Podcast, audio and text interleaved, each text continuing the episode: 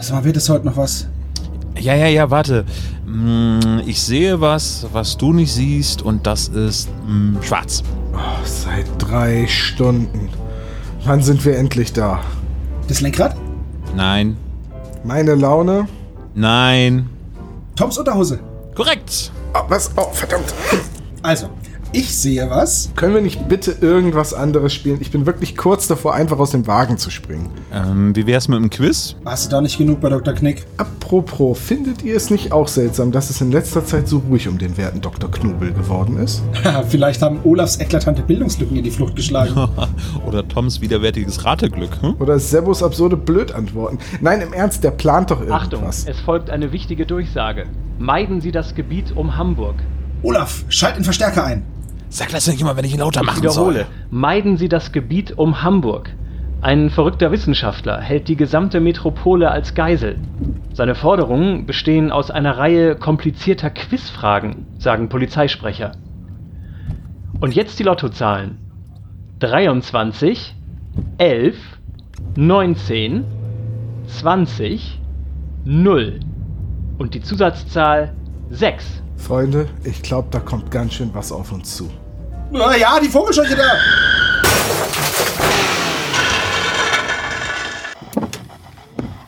Sebo? Ich weiß, was du letzten Sommer getan hast.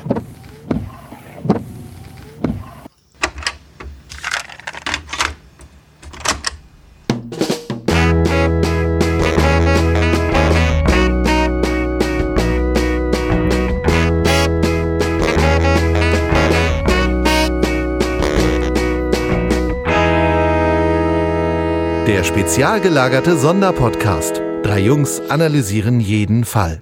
Halli, hallo und herzlich willkommen beim spezial gelagerten Sonderpodcast. Mein Name ist Olaf, ich begrüße meine beiden Kollegen Tom Hi ho! und Sebastian. Servus. Und wir begrüßen heute einen Ehrengast. Wir begrüßen Malte Jansen. Hallo, Malte. Hallo. Wir, also Tom und ich kennen dich auf jeden Fall schon sehr, sehr lange, nämlich äh, aus dem Radio. Alle anderen, ähm, sei gesagt, du bist Radiomoderator bei Radio Bremen 4, unserer lokalen beliebtesten Radiostation, würde ich mal so sagen. Also auf jeden Fall ähm, höre ich sie hier zu Hause. Und ähm, bist quasi dort der, der Markenbotschafter der drei Fragezeichen. Du hast hier die Moderation, glaube ich, ähm, gemacht für die Live-Auftritte.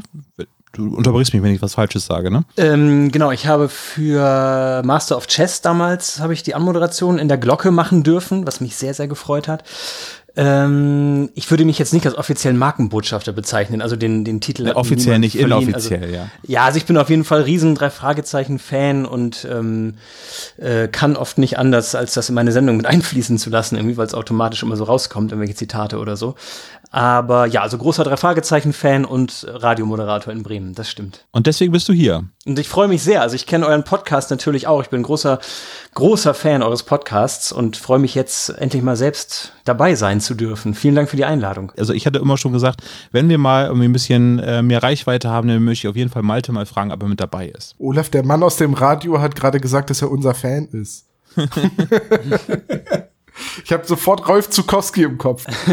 Und ich finde das ähm, total cool, weil ich ja, also ich, ich kenne ja euren Podcast immer nur als Hörer. Und jetzt kann ich mit euch sprechen. Jetzt antwortet ihr auf Sachen, die ich sage zum Beispiel und umgekehrt. Also ich finde es total cool, jetzt so mittendrin zu sein hier. Ja, das geht mir jetzt mit Bremen 4 genauso. Das wäre ganz schön, ne? so On-Demand-Radiosendung. So, ne? Spiel mal jetzt bitte das Lied. Das wäre nicht schlecht. Irgendwie. Aber, aber sehr vermessen wahrscheinlich. Ne? Dann würden wir nur Lords of the Trident hören, ne, Tom? Ja, und ein paar andere Metal-Bands. Ja? Auch wir machen ja auch äh, Wunschtage manchmal, wo wir halt äh, Musikwünsche spielen. So. Wish You What, genau. Wish You What, genau. Äh, wish you what? Heißt es wirklich wish you what? Es heißt Ja. Wish You What, ja. Das finde ich super.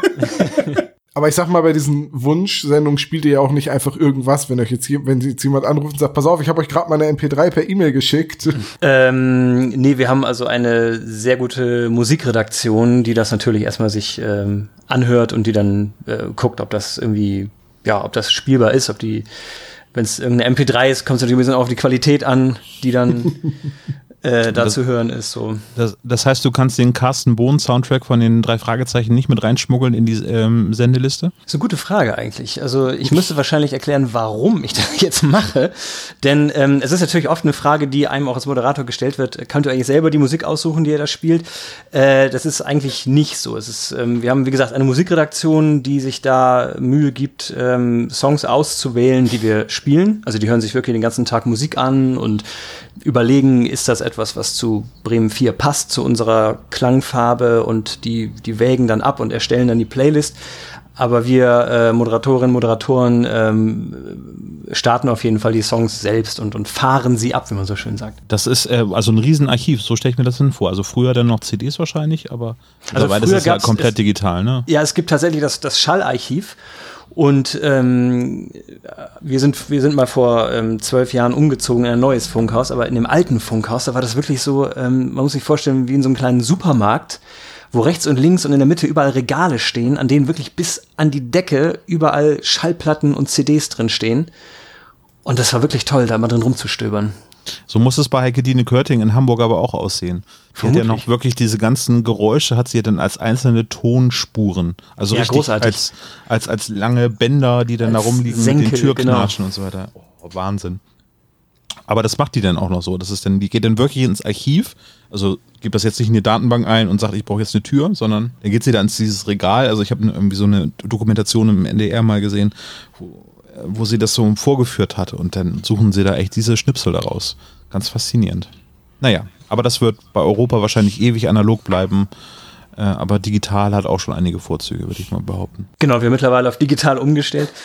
Ähm, wir haben aber, ich erinnere mich, es war mal, es gibt irgendwie den Tag der Schallplatte oder International Vinyl Day oder so.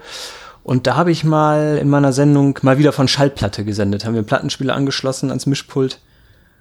Und dann, Sehr schön mit, mit Knacksen oder selber vorher mit so einem Ja. Kohlefaserstift die Platten drin Genau. reinigen. Ne? Ja.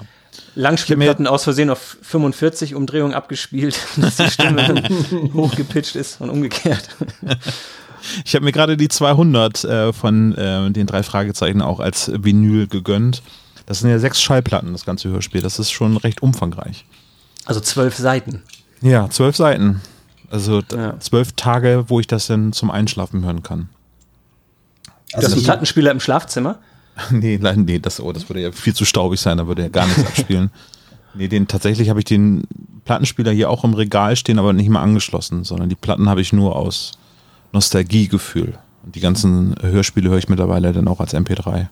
Ja, ich habe meine 200 ja auch äh, als MC und die habe ich auch nicht ausgepackt. Also ich lasse die immer eingeschweißt in der Folie, weil es gibt nur noch eine Auflage und ich habe zwar mehrere Kassettenabspielgeräte, aber ich habe Angst, dass die mir eine Kassette fressen. Und Ja. deswegen warte ich dann lieber, bis die neue Folge auf Spotify rauskommt und höre sie dann und lasse es schön in meiner Sammlung im Regal. Ich habe mehrere Kassettenrekorder, aber ich traue keinem einzelnen von ihnen. einer, einer ist eigentlich ganz gut, aber auch der hatte mal eine, auch mal an der Kassette gefressen und wenn du es einmal machst, nee, nee. Nee, nee, nee, nee, nee. Der eine ist eigentlich ganz in Ordnung, aber auch der hat eine KGB-Vergangenheit. Das Ding ist, ich habe ja auch die, die ähm, letzte Jantenna, Mimos Rache, aber ähm, auch die werde ich niemals in den Kassettenrekorder reintun. Das ist eigentlich schade, aber ich kann halt einfach nicht dafür garantieren, dass sie nicht kaputt geht und nee, nee, zu teuer. Tom, machst du eine, heute den ganzen Abend per Deep Throat weiter oder? Also, Wenn es sich anmacht. Das werden wir noch sehen. Lass uns mal zu seriösen Themen rübergehen. Was habt ihr denn so gehört? Malte, möchtest du anfangen? Hörst, hast du irgendwelche Hörspiele gehört, die du uns gerne präsentieren möchtest? Ähm, ich habe tatsächlich jetzt gerade vor ein paar Tagen äh, ganz klischeemäßig als Radiomoderator ein Radiohörspiel gehört. Und zwar äh, Vertigo aus dem Reich der Toten. Kennt man ja als Zum- Film von Alfred Hitchcock. Wurde Äh, der gesendet zum 120. Geburtstag von Alfred Hitchcock? Nee, ich habe den, das war jetzt ähm, ein paar Tage noch vor dem Geburtstag. Ich habe ihn zufällig in der ARD Audiothek irgendwie gefunden, als ich da unter Hörspiele geguckt habe. Und ähm, der ist, glaube ich, schon von 2018 war die Produktion vom RBB. Und äh, ja, also eigentlich kennt man den Film von Hitchcock. Vorlage war aber ein französischer Roman, D'entre les Morts. Ich glaube, hieß im Deutschen äh, von den Toten auferstanden. Und ähm, ja, dieser, dieser verhörspielte Roman äh, lief im, im Radio als Hörspiel. Und ja, zum Inhalt kurz, also ein Mann beauftragt einen befreundeten Detektiv, seine Frau zu beschatten, denn die verhält sich komisch irgendwie, ist oft weggetreten, apathisch und ist anscheinend auch von einer Verstorbenen besessen. Sie sieht auch so ein bisschen aus wie die Frau, trägt ihren Schmuck und macht dann, ja, macht noch andere Dinge, die irgendwie ein bisschen spooky sind. Ich will es auch nicht spoilern, so, aber das, das Hörspiel ist auch nur knapp 55 Minuten lang. Das Ganze spielt in Frankreich.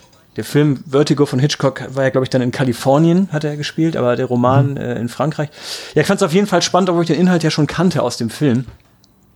Gibt auch ähm, eine schöne Version gelesen von Jens Wawracek von Vertigo. Ja. Äh, der hat ja auch schon viele, viele Vorlagen von Hitchcock, äh, von Hitchcock-Filmen gelesen.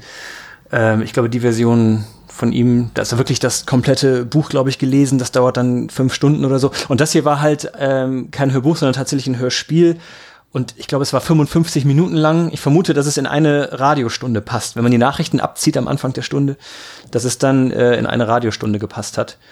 Und war kurzweilig, hat mir gefallen. Okay, war eine bekannte, also war ein Hörspiel, ne? Kein, also bekannte Hörsprecher dabei oder? Ich hatte mir das noch mal, ich habe es irgendwo, habe ich das noch ähm, da. Matthias Schwernikas hat den Erzähler gemacht. Hm. Alexander Ratschun war dabei, Patricia Zielkowska, Michael Rotschopf, Sven Lehmann. Haben alle, also klangen sehr, sehr gut, fand ich. Ich dachte, Vertigo spielte doch am Monument Valley. Nee, San Francisco, ne? San Francisco ja, San Francisco meine ich auch. Und Showdown war in so einer kleinen Kirche mit so einem weißen Turm. Und ja, ich will jetzt auch nicht zu viel verraten, wenn man es nicht kennen sollte. Okay. Keine Spoiler. Ähm, dann gehe ich mal rüber zu Sebo. Sebo, was hast du denn so gehört? Ähm, ich habe vor allem das Album The Great War von Sabaton gehört. Das kam ja jetzt letztens raus. Meine Lieblingsband, nicht Lords of the Trident, sondern Sabaton. Und äh, das habe ich rauf und runter gehört. Ziemlich cool. Ähm, sind ein paar richtig gute Ohrwürmer wieder dabei. Ähm, wer halt auf Metal steht, der, ne, also auf Power Metal mit relativ klarem Gesang, der wird es schon mögen. Die sind ja nicht umsonst erfolgreich. Ähm, dreht sich alles um den Ersten Weltkrieg, um verschiedene Einheiten, verschiedene Länder, irgendwelche Schlachten, wie man es halt von Sabaton gewohnt ist. Ich kann es nur jedem empfehlen, der halt ähm, der auf Krieg und Metal steht. Ah, ist ein bisschen schwierig. Nee, aber der so ein bisschen, äh, der sich so ein bisschen mit den Themen beschäftigt, weil es gibt, es gibt ganz cool, auf Spotify gibt's eine History Edition von diesem Album und da wird zu den Liedern jeweils noch was erklärt, weil die, diese Lieder haben immer eine Geschichte, beziehungsweise erzählen halt geschichtliche Ereignisse, die übertreiben das nicht oder so, sondern die spiegeln das halt wieder. Und äh, da kann man immer wieder was lernen. Ziemlich cool. Coole Musik und was gelernt dabei. Ähm, ja, deswegen Sabaton The Great War für mich eine Empfehlung diesen, diesen Monat oder dieses, für diese Ausgabe vom SSP. Und Tom? Ja, ich muss gerade ein bisschen schmunzeln, weil Sabaton für mich so Guilty Pleasure Musik ist. Das ähm, ist geile Musik. Ja, ich weiß. Ich höre sie ja auch. Ja, ähm, ich höre die aber schon seit sie, bevor sie cool waren und dann bevor sie cheesy geworden sind. Oh, das, ist ja, das Ding ist halt, das Ding ist halt, wie es halt Tom sagt, so ein Guilty Pleasure Ding. Ich habe die gehört, da kannte die halt noch keiner. Da sind die für 20 Euro aufgetreten auf einem Festival. Also das ganze Festival hat 20 Euro gekostet. Du, ich habe NSYNC hier auch für 5 Euro live. okay, aber NSYNC ist ja richtig scheiße. Aber die, die kosten auch mehr als 5 Euro die Karten jetzt heutzutage. Mit Justin Timberlake noch? Hm? Oh, ich kann es kaum glauben. Ich treffe wirklich Millhouse. Ja. Das sind ein Sink. Ähm, Stimmt, die waren hier in Bremen, glaube ich, mal an der Galopprennbahn oder sowas. Ne? Richtig, ne? genau, bei, wie ist es, Family? Happy Family. Happy so. Family. Und wer genau. hat gewonnen? es waren keine Pferde dort, es waren nur äh, Blümchen, habe ich live gesehen und NSYNC war Vorband von Blümchen. Äh, was? Ja. Justin, Justin, Timberlake hat das Vorprogramm von Blümchen gemacht. Das muss sich auch mal Richtig. Vorstellen. Wie geil ist das, ey? Tja, manchmal kehren sich halt Verhältnisse, ne? Jetzt würde Blümchen, glaube ich, alles dafür geben. Ich glaube, Blümchen hat kürzlich was mit David Hasselhoff zusammen gemacht. Ja, aber David Hasselhoff macht ja mit jedem was zusammen. Wir könnten David Hasselhoff eigentlich auch mal anfragen. Ja. Also die größte Kooperation von David Hasselhoff war immer noch die mit dem Burger auf seinem Badezimmerfußboden. Aber können oh. wir ihn denn begrüßen als, als Skinny Norris in unserem Podcast? Wir könnten ihn eigentlich begrüßen als, als den ähm, Wiedervereiniger von Deutschland. Also ganz klar hat er die Berliner Mauer abgerissen. I've been looking for freedom, hallo? Ja, aber ich dachte eigentlich so eher als Morton oder Skinny Norris. Ja, ja, schon klar. Schon Kommt klar. der? Ja, Tom, nee, äh, rette hab mal die Situation, bevor wir noch mehr abschweifen von Schwofen. Ja, ähm, Schwufen. ich, was habe ich in letzter Zeit gehört? Ich habe zwei Podcasts gehört, ähm, die ich ja doch durchaus empfehlen würde, wenn man sich dafür interessiert. Der eine heißt Failing Forward von Steve Hofstetter. Das ist ein US-amerikanischer Stand-up-Comedian. Man kennt den vielleicht, weil er bei YouTube sehr erfolgreich ist mit den Videos, wie er mit äh, Zwischenrufern, also Hacklern, umgeht. Äh, weil, also das ist ja irgendwie so ein beliebtes Ding, dass man bei einer Comedy-Show was dazwischen ruft und die meisten Comedians sind ja sehr schlagfertige Leute und können damit umgehen und dann gibt es so Leute wie Jimmy Carr, der grundsätzlich so ein Repertoire von 20 sehr, sehr bösen Sprüchen hat, die er dann einfach abspult und äh, Steve Hofstetter ist halt der, der improvisiert, aber der hackt auf den Leuten dann auch mal 20 Minuten rum ähm, bis sie wirklich, wirklich bereuen, dass sie dazwischen gerufen haben. So bin ich auch auf ihn gestoßen und der macht jetzt momentan einen Podcast, wo er sich mit anderen Leuten aus dem Showbiz äh, drüber unterhält, wie oft man eigentlich in seiner Karriere scheitern muss, um wirklich erfolgreich zu sein. Also, dass eben das Scheitern dazugehört zum, ja, dran wachsen und zum bekannter und größer und erfolgreicher werden. Deswegen auch Failing Forward. Ähm, ja, findet man überall, wo es Podcast gibt. Selber dazu gesagt, es ist eine gesponserte US-amerikanische Produktion. Das heißt, man hat davor immer zwei Werbespots. Man hat mit, mit Wit äh, Real oder wie das heißt. Man hat danach auch noch Werbung. Das ist offenbar bei kommerziellen amerikanischen Podcasts so. Und das komplette Gegenprogramm dazu, ein Podcast äh, von Caroline Schwarz und ähm, Ann-Kathrin Büsker vom Deutschlandfunk, äh, die Filterbubble wo sich die beiden Journalisten über Netzthemen und eben äh, Polit Netzpolitik unterhalten. Finde ich persönlich sehr interessant, deren Meinung. Ich schätze Ann-Kathrin Büsker auch sehr bei Deutschlandfunk der Tag. Und ist ein toller Podcast. Leider kommt der nur einmal im Monat und jetzt im Juli gab es gar keine Ausgabe. Ich hoffe, dass es da bald weitergeht. nicht schlecht. Und du Ich, so? ich habe äh, tatsächlich auch einen neuen Podcast gehört und zwar ist das der Podcast von dem äh, Tokotronic-Bassisten Jan Müller.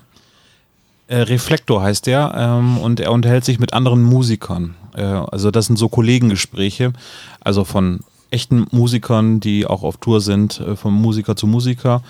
Ähm, ganz Das sind spannend. Unechte Musiker. Naja, also Helene Fischer. Bohlen, okay, aber Retortenmusiker. Äh, nee, interessant war ähm, der Podcast mit Annette Louisanne zum Beispiel. Man muss die Musik nicht mögen, aber es waren auf jeden Fall sehr interessante Gespräche und es soll wohl demnächst auch, da freue ich mich ganz besonders drauf, ein, ein Podcast mit Bill Kaulitz. Ah, sehr gut. Nein, der aber Typ, äh, ne, wie der wohl tickt. nee, und Reinhard May, aber äh, auf den freue ich mich tatsächlich sehr. weil Der, der ist wirklich, äh, glaube ich, sehr spannender Gesprächspartner, Reinhard May. Das war das von der Podcast-Szene. Ist äh, Reinhard May eigentlich trotz des Erfolgs bodenständig oder ist der über den Wolken? Oh, Alter, mir läuft's Gehirn aus dem Ohr. Check. Deswegen trage ich Ohrenstöpsel, damit das nicht rausläuft. Oh, wenn man mit Tom podcastet, ey, da muss der echt immer gefeit sein auf so einen Scheiß. Das ist ja, Ja. furchtbar. Und ich habe äh, das Känguru-Manifest gehört. Teil 2 der Trilogie. Äh, weil, soweit bin ich noch gar nicht gekommen. Ich hatte, äh, ähm, als ihr mir das so wärmstens empfohlen habt, habe ich ja nur die Chroniken gehört und bin jetzt mit dem zweiten durch. Fand ich tatsächlich noch etwas besser als die? Känguru-Chroniken. Also ich muss ganz ehrlich sagen, je weiter es hinten rausgeht, ähm, desto weniger gut fand ich die Känguru-Trilogie. Klar, es ist so ein bisschen episodenhaft, aber ich finde halt, das war ja, war ja auch fürs Radio gemacht, glaube ich, ne? Und ähm, dann mit dieser weltumspannenden Geschichte von, von Pinguin-Verschwörern, keine Ahnung, ey, aber das kommt dann im, im dritten Teil. Das, Das fand ist ich ja der dann- dritte Teil, genau. Das ja, ist ja das der, fand ich dann nicht mehr so cool. Ich muss es noch mal hören, aber mir hat in meiner Erinnerung hat mir der erste sehr sehr gut gefallen und auch jetzt äh, die Känguru Apokryphen, ähm, so übergebliebene Geschichten, die fand ich auch ziemlich cool. Ähm, im zweiten und dritten, ich, also den dritten fand ich glaube ich am wenigsten lustig. Habe ich auch schon gehört, dass das dann nicht so gut sein soll, weil es nur eine fortlaufende Geschichte ist. Wobei ich fand auch als fortlaufende Geschichte fand ich, ähm, na, wie, wie hieß es? Äh, Wortfindungsstörung, Quality Land. Äh, fand ich aber auch als fortlaufende Geschichte ganz gut. Also es muss nicht nur episodenhaft sein. Quality Land war ja so aufgebaut, aber dies, diese Känguru Geschichten sind ja fand ich fand die deswegen so lustig, weil die so kleine absurde Alltagssituationen abgebildet haben, Ja, genau. das Zwiegespräche zwischen dem Känguru und, und Mark, Mark Ja. Uwe. Ähm, und deswegen, also ich, keine Ahnung, ich, ich weiß nicht, ob ich das dann auch zu so einem großen Omnibus aufgeblasen sehen möchte. Eher gefühlt nein. Also ich bin, wie gesagt, jetzt erstmal beim zweiten Mal Manifest hängen geblieben. Den dritten Teil habe ich noch nicht und äh, habe aber als äh, Roundup dazu das Exit-Spiel, ähm, die Känguru-Eskapaden gespielt. Also das ist so ein Escape Room-Spiel äh, vom Kosmos Verlag äh, und da gibt es jetzt eben halt als Exit-Spiel die Känguru-Eskapaden. Die Antwort Und- des Kommunismus. Kann man das auch spielen, wenn man noch nicht so im Känguru-Universum drin ist? Weil ich habe mir so ein bisschen dieses Känguru-Universum noch ein bisschen aufgespart, weil wenn ich mich so um neue, neue Themenbereiche kümmere, dann möchte ich das immer möglichst, äh, ja, mal alles umfassend irgendwie davon lesen Ja. und hören und deswegen habe ich mir das ein bisschen aufgespart, um das nicht mal eben so zwischen Tür und Angel mir anzuhören. Äh, kann man das Spiel trotzdem schon spielen oder muss man in diesem, in diesem Würde ich weglassen, also weil es sehr, es lebt sehr, also ich würde auch, wenn ich das Känguru-Manifest nicht gehört hätte, hätte ich auch viele Gags nicht verstanden, die in dem Spiel stattfinden. Also es funktioniert, also das Spiel ist selber mechanisch gesehen, funktioniert es auch unabhängig äh, davon, ob man die Bücher kennt oder nicht. Äh, aber äh, der ganze Witz geht natürlich verloren dadurch. Was man aber auf jeden Fall immer spielen kann, ist Game of Quotes. Ähm, super lustig. Witzig oder nicht witzig? Witzig. Prädikat witzig. Und halt mal kurz, das Kartenspiel habe ich auch gespielt. Ähm, war am Anfang auch skeptisch, wie man, ob das jetzt einfach nur ein Abklatsch ist und nicht lustig, aber ein Känguru drauf. Nee, nee, ist schon echt witzig. Kann ich auch nur empfehlen. Ich würde dir die Känguru-Chroniken empfehlen, einmal äh, zu hören und vielleicht auch noch das Manifest und dann kannst du das Spiel bedenkenlos spielen. Alles klar. An der Stelle nur einmal anmerken, dass ich ganz bei Olaf bin, dass das Manifest der stärkste der vier Teile ist. Also die Okay, Apokryphen sind ja kein richtiger Teil, sondern Ja, mehr so die B-Seiten, aber auch die sind noch sehr, sehr gut. Ich mochte auch die äh, Offenbarung sehr, auch wenn die Geschichte ein bisschen zu groß wurde, aber sie war trotzdem lustig. Aber Manifest ist meiner Meinung nach auch der stärkste Teil. Ich Weil die Charaktere etabliert sind und äh, also ne, man, man musste nicht erstmal noch einführen, sondern konnte dann sofort sehr hart in die Geschichte einsteigen. Ja. Das ist ja immer so, das ist immer so die, das Problem bei ersten Staffeln und ersten Teilen. Man muss halt alles erstmal vorstellen, die Welt vorstellen, die Charaktere erklären und so. Das ist dann, hat man weniger Arbeit ab der nächsten Staffel dann, das ist klar. Nee, bei den Fernsehserien wird das ja ganz, ganz rigoros gemacht, dass dann nach, nachjustiert wird. Dann gibt's ja den ganzen Befragungen und ähm, Statistiken, wann wie abgebrochen wird.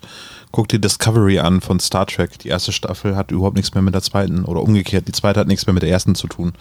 Das habe ich letztens auch gehört von, äh, aber nicht, ich habe das nie selber geguckt, aber ich habe den Dorpcast gehört und ähm, da haben sie auch über Star Trek Discovery gesprochen und war ganz interessant zu hören. Wir sprechen heute aber nicht mehr über Star Trek Discovery, sondern wir sprechen heute über äh, die Folge aus unserem letzten und aktuellsten Folgenvoting. Gewonnen hat dort nicht die bedrohte Ranch, was ich sehr traurig finde. Auch nicht das Narbengesicht, sondern ähm, zur Freude von Malte auf jeden Fall der Ameisenmensch. Ja, darüber freue ich mich wirklich. Der Ameisenmensch, also ich finde die anderen Folgen auch toll, aber der Ameisenmensch, ähm, da habe ich den Bezug zu, dass das äh, das einzige Buch war, das ich früher hatte. Also ich bin auch mit den Hörspielen aufgewachsen, hatte aber ein Buch und das war der Ameisenmensch. Und ähm, ich fand die Folge immer toll, aber dazu wahrscheinlich später mehr. Der Trend geht zum Zweitbuch, Malte. Lass dir das gesagt sein. Ne? Nein, also mittlerweile ist meine drei Fragezeichen Buchsammlung auch sehr groß. Ich habe irgendwann angefangen, dann mal diese ganzen Bücher mir auf Flohmärkten und online zu besorgen, die Alternativcover hatten von Eiger Rasch. Das habe ich mir so ein bisschen als äh, Challenge gesetzt, dass ich diese ähm, ja, es gab ja von, von einigen Büchern gab es ja unterschiedliche Cover, unterschiedliche Zeichnungen von Eiger Rasch. Flammende Und- Spur, schwarze Katze. Genau, sprechende Totenkopf, flüsternde Mumie. Ja. Ähm, genau, und da hatte ich mir mal so zum Ziel gesetzt, dass ich mir mal irgendwann alle, alle Alternativcover ersteigern möchte. Und also mittlerweile habe ich auch die alten, viele von den alten Büchern und natürlich auch ganz viele von den neuen. Aber bin auf jeden Fall natürlich mit den Hörspielen aufgewachsen. Also auch ganz klassisch, früher Lego gespielt auf dem Fußboden und dabei immer drei Fragezeichen gehört. Ja, und irgendwie habe ich aber nie damit aufgehört. Also mit dem Lego-Spielen irgendwann schon, aber mit den drei Fragezeichen irgendwie nie. Es gab ja viele aus dem Freundeskreis, die haben dann ihre ganzen Kassetten auf dem Flohmarkt verkauft oder dem kleinen Geschwisterchen geschenkt oder so. Und ähm, nee, ich habe die zum Glück irgendwie nie weggegeben und äh, ja, habe die halt immer noch alle. Hm, Und natürlich auch die viele von den neuen. Ich habe auch ganz viele Schätze habe ich verkauft auf dem Flohmarkt. Das schmerzt immer noch. So dumm, ne? Naja. Die ganze Hörspielserie Alf. Oh. Alter. Okay, dann reden wir doch über The Mystery of the Sinister Scarecrow, wie es auf Englisch heißt. Bester Titel eigentlich, ne? Warum haben sie denn. Wahrscheinlich war Ant-Man schon weg. Man. Ja, aber warum hat man das nicht auf Deutsch auch die gruselige Vogelscheuche oder die, naja, um den neuen Duktus zu treffen, die mörderische, tödliche Vogelscheuche genannt? Mit der Killersense. Die Killersätze. Also ich habe mir, ich, tatsächlich habe ich mich als Kind nie gefragt, warum Ameisenmenschen. Ich habe immer gedacht, naja, in der Vogelscheuche sind ja auch Spinnen und Ameisen drin. Ähm, und jetzt beim Vorbereiten der Folge wird ja Mr. Woolley, also Dr. Woolley als äh, Ameisenmensch bezeichnet. So, ach, der ist der titelgebende Ameisenmensch. Hm. Hätte ich die Folge aber- aber trotzdem anders genannt. Hat aber gar nichts damit zu tun im Endeffekt, ne? Ja, null. Naja, egal. Aber wo wir gerade eben schon mal über Alternativcover kurz gesprochen haben, äh, es gibt ja dieses Buch, die drei Fragezeichen und die rätselhaften Bilder. Ja. Äh, nee, die geheimen Bilder heißt es, glaube ich. Nee, ja, genau, die geheimen die Bilder. rätselhaften Bilder heißt die Ausstellung. Richtig, genau. Und äh, da sieht man ja auch diese Alternativcover oder auch die ersten Entwürfe. Das Und ist so cool. da gibt's ja auch beim Ameisenmenschen schon äh, erste Entwürfe, wo man Dr. Woolley auf dem Cover gesehen hat. Äh, und zwar mit, ähm, so wie auch im Buch beschrieben wird, kahlköpfig und auch ähm, äh, spitzes Kinn, große Augen, so ein bisschen ameisenmäßig. Und- Dünn und trotzdem muskulös. Er wird wirklich wie eine Ameise beschrieben. Genau, und äh, irgendwo steht auch, ich habe das Buch auch noch mal gelesen, jetzt tatsächlich kürzlich. Und ähm, da steht auch noch mal, dass er auch so eine äh, spezielle Brille trägt, mit der man die Ameisen besser beobachten kann oder so. Und diese, dieses Outfit von Dr. Woolley hat Eiger Rasch mal in ersten Entwürfen ähm, entworfen. Und da sieht man eben vorne drauf den Ameisenmenschen, also diesen Dr. Woolley eben mit, mit seiner Brille und diesem spitzen Kinn und so. Also von daher scheint es ja auch schon so zu sein, dass der Titel Ameisenmensch auch schon wirklich sehr früh im Deutschen feststand. Ja, und das kann gut sein. Oder der, oder der Titel kam, weil Eiger Rasch diese Zeichnung gemacht hat. Das ist ja, Okay, ja. bei manchen Folgen ist es ja, also bei manchen Folgen ist es ja auch andersrum. Also zum Beispiel bei der Folge, wo der Rolls Royce drauf ist, jetzt komme ich gerade nicht auf den Titel. Das ist die Automata? Automafia. Nee, Tödliche ist, Spur. Ach so, nee, nee, nicht, nicht die, wo Morten verschwindet. Ich glaube, die, wo der Rolls Royce vorne drauf zu sehen ist. Automada oder Automafia? Ich glaube, die Automafia. Die Automafia, Automada ja. ist ja so ein rotes Auto, das aufs Bild zufährt. genau, mit Äh, den Scheinwerfern. Ja, ich meine halt, dass, da, da hat man in der Ausstellung halt auch gesehen, dass das Bild fertig war, aber auf dem Layout von Eigera stand noch Titel, Titel, Titel. So, ne? Ach so. Als Platzhalter, weil sie den Titel offenbar noch nicht hatte. Also das war wohl nicht immer ganz eindeutig, was da zuerst da war. Ich hätte die Ausstellung so gerne gesehen. Ich hab's leider nicht geschafft. Ja, kannst du nicht irgendwie im großen Sendesaal von Bremen 4 was anleiern? Das ist ja eine Wanderausstellung. Ja, jetzt wo du Die suchen, die suchen einfach nur Plätze, wo sie hin können. Das wäre doch wirklich cool, wenn im Rahmen eurer Live-Veranstaltung auch in Bremen vielleicht die Wanderausstellung gerade stattfinden würde. Zeitgleich. Von den Ameisen oder also oder Von den Wanderameisen. Eine Wanderameisenausstellung, super gut. über da, darüber müssen wir sprechen. Ich setze mir da mal ein äh, Gedankenknötchen äh, da hinein, dass wir über die Wanderameisen sprechen müssen. Oh ja, auf jeden Fall. Aber lass wir- uns erst einmal über die harten Fakten der Folge sprechen. Oh ja, Genau. darf ich, darf ich, darf ich? Also, erzählt wird die Folge von Mary Virginia Carey. Ähm, das Hörspielskript ist von H.G. Francis. Heike Dine Körting Regie. Musik und Effekte steht auf rockybeach.com noch Bert Brack. Also, das müsste doch dann die Carsten Bohn Musik sein, ne? Ja, wobei ich glaube, unter dem ja. Pseudonym äh, Haben mehrere ge- mehrere ja. Musiker ähm, filmiert haben. Aber ich denke auch, dass viel von, Bert, von ähm, Carsten Bohn dabei ist. Erschienen am 10. März 1983. Damit ist die Folge jetzt ganze 36 Jahre alt. Ähm, und eine Dauer von gerade mal 42 Minuten. Wir sind noch im Schallplattenzeitalter. Bei mir steht Nein, auf sind wir meiner, nicht mehr. auf meiner, in meiner Quelle steht 44 Minuten und 10 Sekunden. Vielleicht war das der Director's Cut. Wahrscheinlich mit der Musik oder so, keine Ahnung. Die neue Musik, äh, die neue Musik ist länger da drin, genau. Aber die, ähm, entschuldige Olaf, aber das ist doch 1983 ist doch auch noch das Zeitalter, wo das, wo die Ja, Schallplatte. aber es, äh, bis äh, Folge 30 wurden die drei Fragezeichen als Schallplatten produziert und danach nur noch als Kassette. Echt? Ich hätte jetzt gedacht, dass das dass es parallel war, so wie bei CD und Kassette eine ganze Nee, Zeit. Folge 29 und 30 sind äh, irrsinnig teure Schallplatten und danach gibt es gerade keine weiteren. ah, okay, gut. Picture Vinyls, äh, die holen ja langsam auf. Die bringen ja jetzt äh, alle Vierteljahr oder alle halbe Jahr eine Picture Vinyl raus von den drei Fragezeichen. Und die sind jetzt beim ähm, Tanzenden Teufel angekommen. Und ich bin gespannt, wie weit die das Ganze denn treiben werden. Ob sie denn über 30 hinausgehen. Naja, spätestens, wenn dann äh, in zehn Jahren zugunsten des Klimaschutzes jegliche physikalischen Datenträger wegen Rohstoffmangel etc. verboten werden, hört es auf. Also die Shellac ähm, Ressourcenmangel wird dann irgendwann so eklatant sein, dass man das nicht mehr auf Shellac rausbringen kann. Richtig. Dann gibt's halt wieder die Wachswalze. Äh, die Sprecher. Wir haben Peter Passetti als Erzähler und Alfred Hitchcock. Auch einer der letzten Folgen, wo er noch namentlich als Hitchcock erwähnt wird, aber nur im Englischen. Also die, im Deutschen ist es denn schon nicht mehr, weil Albert Hitfield wurde bei Folge 31 eingeführt, beim Narbengesicht. Aber bei den Büchern und so ähm, ist Alfred Hitchcock, glaube ich, noch irgendwie hier erwähnt. Ne? Also in Genau. meinem Buch war es Hitfield.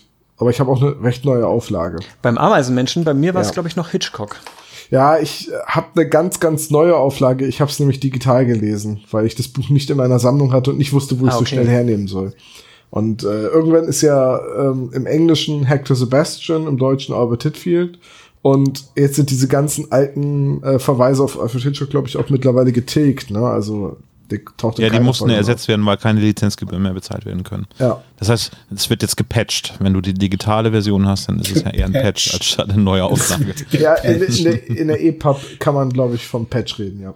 Ja, da wird so ein digitaler Edding genommen und das wird dann digital durchgestrichen. Aber ich habe ich hab ganz, ganz viel zu den anderen Sprechern. Also, wenn man jetzt mal von den drei Fragezeichen absieht und jetzt auch mal von Horst Frank als Kommissar Reynolds, der auftaucht, aber zu den ganzen anderen Sprechern, ähm, erstmal muss man leider sagen, dass sie so gut wie alle mittlerweile tot sind.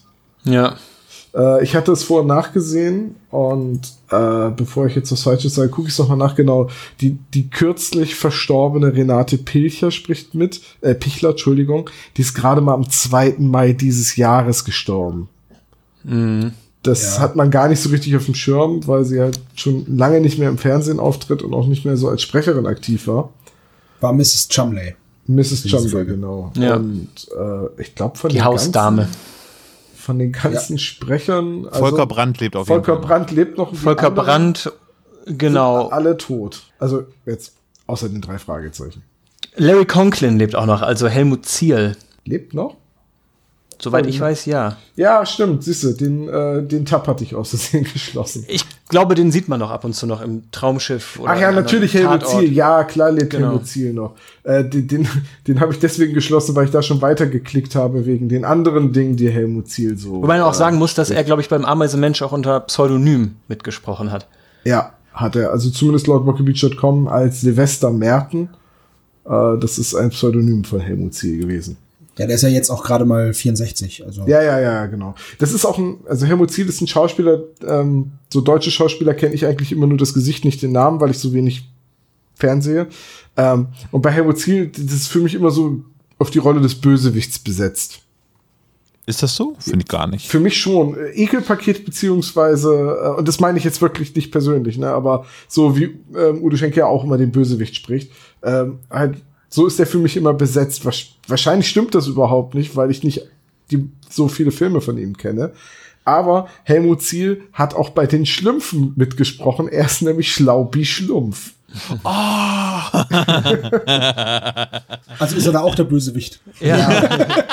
Wobei man jetzt mal ehrlicherweise sagen muss, also nur mal ein kleiner Exkurs an der Stelle, wenn man sich die Synchronisierung, Synchronisation, Entschuldigung, äh, von den Schlümpfen anguckt, die deutschen Sprecher, da ist wirklich das Who's Who. Also ich fange mal oben an.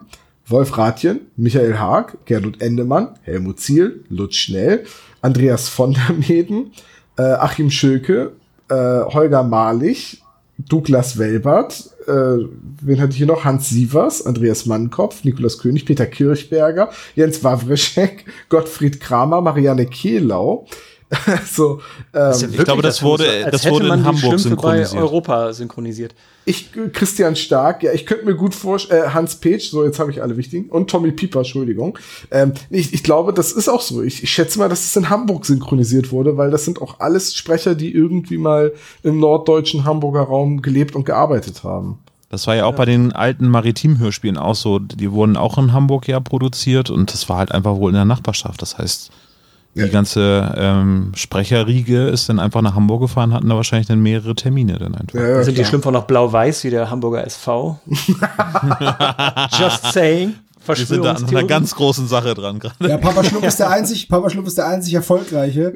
Oh. So sieht's aus. Ey, komm, HSV, ey. Bitte. Und Opi, und Opi Schlumpf ist ein Dortmunder, ist, oder wie? Ja, der ist ja gelb-blau. Ähm, da gibt's, gibt's da, ah, doch, äh, was ist und Atlas Delmenhorst. Delmenhorst, ja. Ganz ehrlich, ohne den DFB-Pokal 2019 hätte ich nicht gewusst, dass es Atlas Delmenhorst gibt. Ja, ich hatte auch, äh, ich musste das recherchieren, ob die was mit Atlas Elektronik hier aus Bremen zu tun haben. Nee, haben sie nicht. Toll, danke Olaf. Aber der oh, Hauptsponsor ist ein Autohändler, das ist auch ganz geil. Hier dieser, Dirk, dieser Dirke Weltatlas, ne, das ist kein gesponsertes Buch von so einem Elektronik, das, das sind Sachen. so, ich dann, kann, nur. dann kann ich jetzt ja alle Tabs mit den Schlümpfen zumachen. Ich bin nämlich vorhin gefragt worden, warum zum Teufel guckst du Schlümpfe? Weißt du, ich werd, das wird jetzt auch lustig, weil Google ist ja eine Datenkrake. Viel Spaß in den nächsten vier Wochen, wenn dir immer wieder Schlümpfe vorgeschlagen werden. Das ist ganz einfach. Ich, ich leere einfach den Cache und lösche die Cookies und gut ist. Äh, Patrick wird nicht äh, von ähm, dem Standardsprecher gesprochen. Wolfgang oder, äh, Kuba. Dem, genau, danke. Ähm, Tom. äh, aber Patrick wurde, äh, aber der hat es zusammen. Ich habe das gesagt, aber. Das kam nicht an. Äh, aber er spricht den Patrick auch ähm, beim beim Narbengesicht, aber schon bei der bedrohten Ranch ist es dann schon wieder Wolfgang Kubach, der ja, äh, den Patrick spricht. Ne? Joachim Richard, der hier den Patrick spricht, ist auch sonst Mr. Andrews äh, in den alten Folgen. Stimmt. Oder ja. war es Mr. Shaw? Ich, jetzt nicht, dass ich die durcheinander kriege. Ist ja nicht, ja. Äh, ist ja nicht so, als ob das äh, wichtig wäre, weil die Leute ja gerne mal durchgereicht werden. Also ich gucke jetzt mal nach. Riff der Haie, es ist Mr. Andrews, ja. Also ja. Bobs Vater ist eigentlich einer von den Iren. Ich muss gerade feststellen, dass wahrscheinlich ähm, das Namengesicht und der Ameisenmensch zusammen aufgenommen worden sind an einem Tag. Sowieso ganz viele, ja, ja. Die Sprecher sind quasi fast die gleichen. Das geht sogar weiter bis, also das geht, das ist äh, in der bedrohten Ranch ähm, ja, Narbengesicht und, und Ameisenmensch. Also diese drei Folgen scheinen wirklich irgendwie ziemlich dicht beieinander produziert worden zu sein. Ich hätte sonst nämlich gesagt, dass Volker Brandt eigentlich nur vorher beim ähm, Bergmonster und bei der flammenden Spur auftritt, aber dass er ähm, den Vandong spricht mhm. in. Ja. Bitte Hände zu Himmel! Wenn du dich bewegst, mache ich dich in zwei Stücke. Das war auch Volker Brandt im Narben, im, ja, im Narbengesicht. Richtig. Malte ist zitatfest, das muss man ihm lassen. ja, Chapeau, würde ich sagen, ja. ja. Ja, es kann gut sein, dass die Folgen alle am gleichen Tag aufgezeichnet wurden. Ich meine, das ist ja auch logistisch nur sinnvoll, wenn man die Sprecher eh gerade da hat. So wird ja auch heute sagen, noch Was für eine grandiose Leistung. Also, dass man das auf der einen Seite diesen Gary Malz spricht, diese etwas äh, zurücknehmende, vornehme Art zu sprechen. Und dann kurz danach muss er sagen, bitte Hände zu Himmel. Wenn du dich bewegst, mache ich dich in zwei Stücke. Also das, also Chapeau für diese Ambivalenz. Ja, ich äh, wünsche mir übrigens Volker Brandt gerne mal wieder bei den drei Fragezeichen. So eine tolle Stimme, muss ich mal so sagen. Ja. Ja, wobei, äh, also ja, äh, ganz bei dir, aber er ist jetzt halt auch schon 80, ne? Stille Nacht, düstere Nacht hat er auch noch mal gesprochen. Ich, sage ja auch nichts dagegen. Ich meine, Eckart Dux und äh, Klaus Dittmann ja, sprechen ja auch immer noch. Nee, nicht Klaus ja. Dittmann. Äh, Eckhard Dux und wer war noch mit auf der Bühne bei der 200? Wisst ihr auch nicht mehr. Sehr gut, schneiden wir. Der Michael Caine-Sprecher, genau. Ja, genau. Wie ist er denn? Ich komme auch nicht drauf. Manchmal, manchmal steht man ja auf dem Schlauch, ne? Ja. Ist ja gut, Gott sei Dank ist das ja nicht live wie im Radio. Ja, genau, da, das wäre jetzt peinlich im Radio. ja, ihr, ich habe mal gehört, dass, dass im Radio keine Pause von mehr als drei Sekunden sein darf oder so, ne? Äh, bei der Musik oder beim Überhaupt, während, also dass da keine Pause sein soll, die länger sein ist als drei Sekunden, weil das dann unnatürlich ist. Ähm, Weiß ich nicht, das habe ich jetzt noch nie so gehört. Also es, es gibt so einen äh, Mechanismus, glaube ich, dass wenn mal irgendwie länger alt ist, habe ich aber die Strecke vergessen. Ich glaube, es waren 30 oder 40 oder 60 Sekunden, weiß ich nicht genau. Wenn so lange nichts kommt, dann springt automatisch irgendwie wieder Musik an. Ah, okay. Jürgen Thormann. mein Ja. Jürgen Thormann, ja. Jürgen Thormann, ja. Ach, Jürgen Thormann. Mr. Donner aus dem Superwahl. Übrigens, äh, bester Sprecher, äh, Cameo-Auftritt war Carlo von Tiedemann als ähm, Mr. August in äh, Folge 200. Okay. Carlo von Tiedemann? Klingelt's bei euch? ja, die bei aktuelle dir nicht? Schaubude natürlich. Ja, äh, anyway, also noch was, Tom, über die Sprecher? Ähm, ich habe halt alle noch mal rausgesucht. Also über Marianne Kehler haben wir damals schon, ich glaube, im Labyrinth der Götter gesprochen. Jetzt nichts Falsches sagen. Mann ohne Kopf. Oder Mann, genau, Mann ohne Kopf war Mann ohne Kopf, wo sie die Amy Scream nochmal Richtig, gesprochen genau. hat, ne? Äh, genau. Äh, und dann, ja, bei den anderen Sprechern kann man halt sagen, es sind alles bekannte Schauspieler und Sprecher. Also ob jetzt Manfred Steffen, der hier den äh, Dr. Woody spricht, der in einer anderen Folge Albert Hitfield ist, nämlich im leeren Grab. Und halt auch im Volk der Winde nochmal auftritt und im Narbengesicht. Äh, leider auch schon gestorben. Manfred Steffen hat übrigens auch oft mitgespielt in einer Serie. Ich glaube, ich habe das von dir auch schon mal gehört, Tom, dass du sie gerne magst. Ich nämlich auch, war immer großer Fan von Scotland Yard. Und ähm, da hat Manfred Steffen auch öfter mitgesprochen und hatte immer die besten Namen, die, die, die besten Rollennamen, die er da gesprochen hat. Er hieß einmal Balthasar Brummelby in der Westminster Million. Im Zapfenstreichturm hieß er Alexander Almontrade. Und bei Gefährliches Spiel hieß er Bertram Krinkelboom.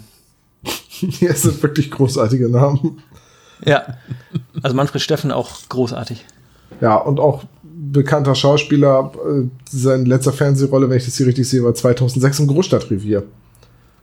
Ist halt auch so ein Ja. typisch Norddeutsch, ne? Hat, glaube ich, oft in so ähm, äh, Produktionen hier aus dem Norden mitgespielt. Ja. Wollen wir noch mal über ähm, Marianne Kehlau sprechen? Ich muss sagen, sie ist in dieser Folge so ein bisschen wie, ach, wie sage ich es jetzt? Sag einfach die Wahrheit. Die Wahrheit. Ja, Also die Wahrheit ist immer wenn, gut. wenn, wenn das verfilmt werden würde und äh, man Marianne Kehlaus Leistung in diesem Hörspiel nehmen würde, würde ich den Nicolas Cage als Schauspieler vorstellen. Die, ähm, Wenn ihr wisst, was ich meine. Ja, die, die Stimmungsschwankungen kommen aber ein bisschen durch die Kürzung fürs Hörspiel. Ja, ich, ich glaube auch, ich hab's, äh, ich wusste, dass das einer sagen wird. ich wollte Malte Im nur zuvorkommen. ist es natürlich dann genau so. Also ich sag dir mal eins, ähm, beste Stelle, ähm, wo sie, wo sie erst sagt, ja, ähm, Ameisen, ihr, Millionen von ihr, Ameisen. könnt, ihr könnt mir ja helfen und ähm, ihr müsst ja, dann müsst ihr das ja einfach nur Mrs. Chumley sagen. Ja, was sollen wir denn sagen? Ja, dann geht. Ja, das ist super. Die, ja, Alter. das finde ich auch ganz klasse, ganz aber super Szene. da, das ist genau so eine Stimmungsschwankung, die eben durch die Kürzung kommt. Ja. Aber jetzt sind wir ja schon bei, äh, bei storytechnischen Elementen. Lass uns doch mal in Medias Res gehen und ähm, ich lese euch mal den Klappentext vor, wenn ihr wollt. Äh, Na gut. Was möchtest du denn noch? Was, was, was du noch? Warum hast du noch einen unbekannten Sprecher rausgesucht? was ist- Ja, hab, was heißt unbekannter Sprecher? Also wenn wir über Katharina Braun, Re- Brauren noch reden könnten, also hier die Mrs. Burroughs, die auch Mrs. Bugel im Karpatenhund war. Kommt ein Ödipus-Komplex gerade raus, oder? was? Und? Mrs. Wagoner im Superpapagei. Und vor allem ähm, die, äh, ach Gott, jetzt ist der Name weg, weil Mrs. Holligan in den Ja. Stimmen aus dem Nichts. Natürlich. Ja, mit dem legendären letzten Satz in dem Hörspiel. Richtig. Und deswegen äh, wollte ich da ganz gerne noch mal drauf zu sprechen kommen, weil ne, wichtige Sprecherin, leider schon 1998 verstorben. Äh, mit dem Fricken hatten wir schon, Joachim Richter auch. Nö, dann, dann können wir jetzt gerne von mir aus zum Klappentext. Wobei das nochmal ganz kurz, darf ich das ansprechen, dass ich das also ähm, bei Stimmen aus dem Nichts, habt ihr die Folge schon besprochen? Ich weiß es gar nicht Ja, genau. Achso, genau, aber dann habt ihr es ja auch drin, dass ihr nochmal sagt, scheiße, ich verliere mein Gebiss. Also ich meine zumindest, dass wir die Folge besprochen haben. Aber Nee, haben wir noch nicht. Nee? Aber wir sind mittlerweile bei fünf, bald 50 Folgen. Ich verliere den Überblick, welche wir schon haben und welche nicht. Welche haben wir noch nicht besprochen? Welche war es jetzt? Äh, Stimmen aus dem Nichts. Oh, warte mal, das müssen wir mal kurz nachgucken. Ich weiß es nicht mehr. Doch, die haben wir schon besprochen. Ich, ich, Nein. höre mir doch freiwillig keine? Clarissa Franklin-Folge an. Wir gehen einfach auf den Klischee-Koeffizienten. Stimmen aus dem Nichts, Folge 24. Buja. Oh ja, stimmt. Natürlich hatten wir das. Letztes Jahr im Juli, äh, Juni. Mit einem Klischee-Koeffizient von 176 und damit eher eine mittlere Folge. Die ist vor allem 5900 Mal runtergeladen worden. Krasser Shit. Nee, das mit dem Gebiss haben wir tatsächlich unter den Tisch fallen lassen, weil wir das nicht gehört haben. Ich hab aber das Gebiss unter den Tisch fallen lassen. aber äh, eine Hörerin hatte uns das nochmal als Soundschnipsel geschickt und Ah, wir okay. sollten nochmal reinhören. Und Stimmt. Das muss hundertprozentig irgendwie spontan in den Aufnahmen passiert sein, schätze ich. Und dass ja, das dann auch das Lachen ist dann diesmal richtig echt. Ja, Ähm, Sebo, Ja, das bin ich. weißt du, was jetzt kommt? Jetzt kommt Walte der deines. Amtes. Jawohl. Kribbelnde Spannung im wahrsten Sinne des Wortes verheißt dieser Fall. Die drei Fragezeichen juckt das nicht. Gilt es doch, der attraktiven Letitia Redford beizustehen, die zwar im Luxus lebt, sich aber von allerlei krabbelndem und obendrein einer lebendig gewordenen Vogelscheuche bedroht sieht. Der mutige Entschluss, es mit Ameisen und Schlimmerem aufzunehmen, bringt die drei Fragezeichen mit sonderbaren Zeitgenossen in Berührung. Kannst du den ersten Satz bitte nochmal vorlesen? Äh, Kann ich gerne machen. Kribbelnde Spannung im wahrsten Sinne des Wortes verheißt dieser Fall. Die drei Fragezeichen juckt das nicht. sehr, also erstmal Props an, an den Autoren. Großartig. Äh, aber ich Ja. habe einen anderen Klappentext. Ich Äh, auch. Das ist, das ist der, der hier auf meiner ähm, Kassette drauf steht. Auf meiner Kassette steht ein anderer. Ich habe allerdings, ich wollte gerade sagen, ich habe eine von 2006. Ähm, deswegen kann das gerne sein, dass da noch, alles da noch andere Klappentexte sind. Äh, interessant was finde steht ich, denn bei dir? ich, hab, ich war heute übrigens auch mutig und habe schon eine Fliege aus dem Raum gescheucht. Das juckt mich. Kribbelnde Spannung.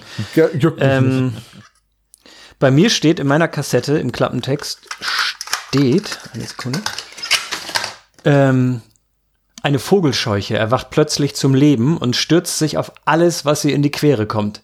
Letitia Redford beginnt zu verzweifeln. In ihrer Todesangst beauftragt sie die drei Detektive, das Rätsel der wandelnden Vogelscheuche zu lösen. Justus, Bob und Peter nehmen den Auftrag an und geraten unversehens selbst in Lebensgefahr. So. Ja, den, den habe ich auch. Der Text Ja. ist wesentlich besser als der, den ich vorgelesen habe. Ach, deiner ist Hat. Aber das halt- juckt mich nicht. Hat aber mit dem Titel halt wieder nichts zu tun. Das ist halt, ja. also aber da hat man halt jetzt wieder diese, Scarecrow ist da drinne. Ja, da hat man eben diese Diskrepanz, ne, dass du den Ameisenmenschen eben hier reinbringst und als titelgebende Figur wählst. Ähm, ja, auf, bei mir taucht die Vogelscheuche zwar auch auf, aber halt auch noch die ganzen Insekten, während bei euren Klappentexten ja gar nichts von irgendwelchen Nee. Insekten kommt. Und dann macht der Ameisenmensch als Titel wieder keinen Sinn. Ähm, ja, ich verstehe es auch nicht. Man hätte doch auch einfach, wie gesagt, äh, die unheimliche Vogelscheuche nehmen können. Da wäre das Ganze umschifft gewesen. Ich Naja. weiß auch nicht, vielleicht gab es schon ein Buch, was so ähnlich hieß. Also nicht in den drei Fragezeichen, sondern überhaupt auf dem deutschen Markt oder so. Das weiß ich nicht genau. Ich muss gerade irgendwie schmunzeln. So bei den drei Fragezeichen wäre es die unheimliche Vogelscheuche. Bei John Sinclair wäre es die Vogelscheuche mit der Todessense. Richtig. genau. Aus der Hölle. Aus der Hölle. wenn, du- wenn du aus der Hölle auf sie spielst, kriegt sie plus zwei. Das wär's ja mal. Ein John Sinclair ähm, Munchkin. Naja, Oder, oder drei Fragezeichen Munchkin. Das wäre doch geil. das wäre auch ziemlich cool. Hey Kosmos, wie wär's denn mit einem drei Fragezeichen Munchkin? Ja, die Karten kriegst du relativ schnell. Wir brauchen nur jemanden, der es zeichnet. Steve Jackson, Da hab ich- da hab ich das eigentlich einreichen? Die bringen noch zu allen Munchkin raus. Mittlerweile Können wir, ja. mal, können wir mal bei Pegasus anfragen. Okay, Ähm, ähm, gut. gehen wir mal in die Handlung rein, würde ich Genau. vorschlagen. Und zwar sind wir in der ersten Szene in den Bergen um Rocky Beach. Die drei Fragezeichen sind unterwegs mit Patrick im alten Transporter der Firma T. Jonas. Und Patrick setzt das Ding voll in den Graben. Eine Folge später behauptet er, dass er ein guter Fahrer ist und noch nie einen Unfall gebaut hat. Ähm, Hast du überprüft, ob das der gleiche Bruder ist? ist es- ja, Okay, Okay. gut.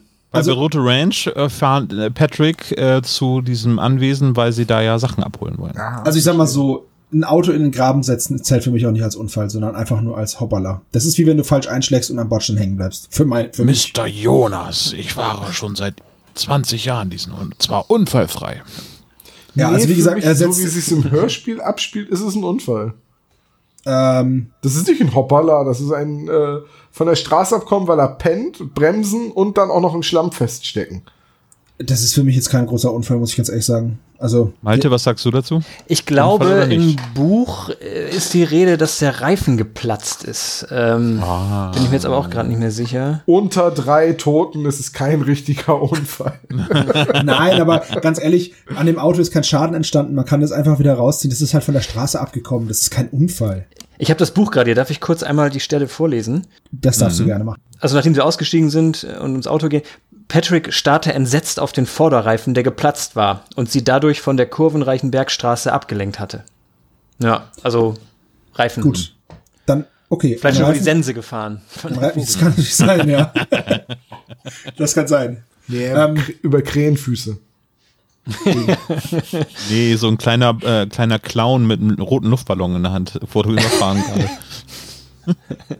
Patrick kratzte den Clown aus dem Kühlergrill.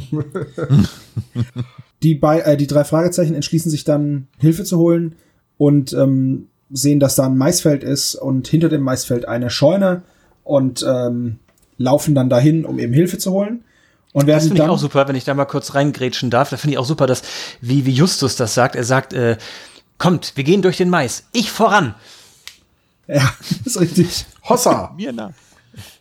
Ja, ich muss äh, bei dieser ja, Szene daran dass, denken, dass er sich sozusagen dass anbietet, gleich direkt vorne ranzugehen als erster Detektiv und so. Später würde er Peter vorschicken.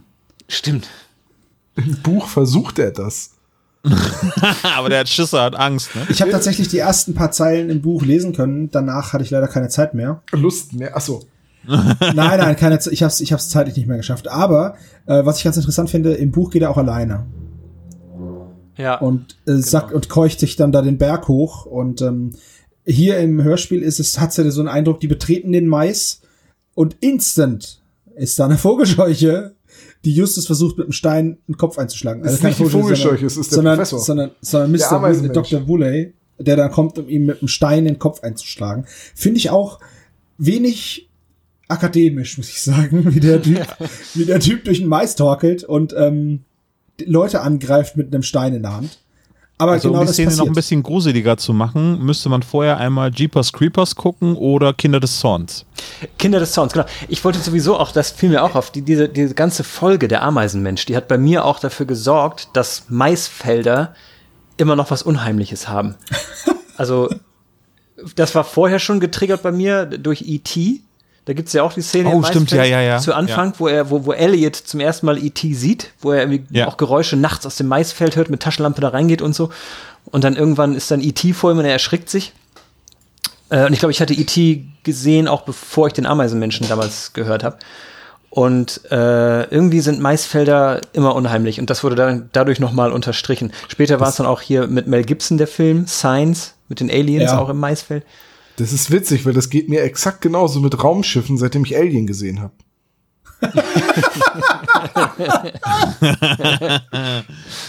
ich, ich dachte beim Maisfeld jetzt gerade an Jürgen Drews nochmal.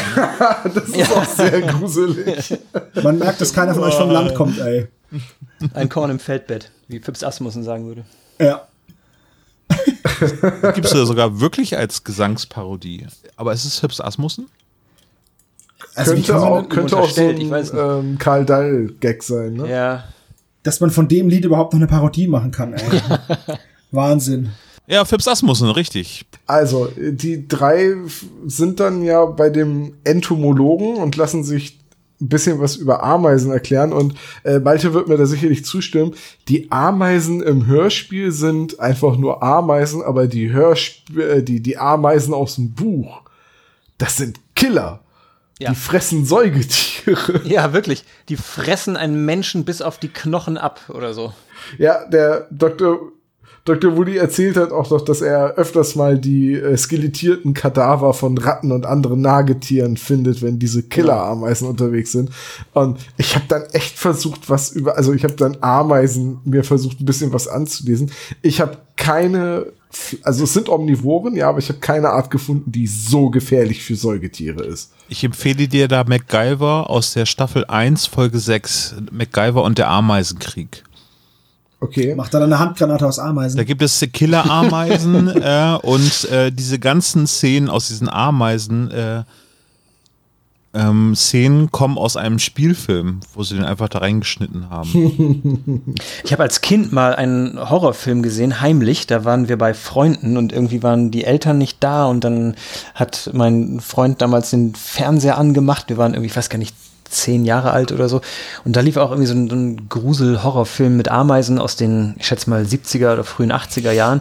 Ich kann mich noch an eine Szene erinnern, da ist ein Junge, der an einem Hotelpool irgendwie spielt und dann ist da, glaube ich, ein, ein Müllcontainer und er geht rein, holt eine leere Glasflasche raus, weil er das Pfand irgendwie haben will.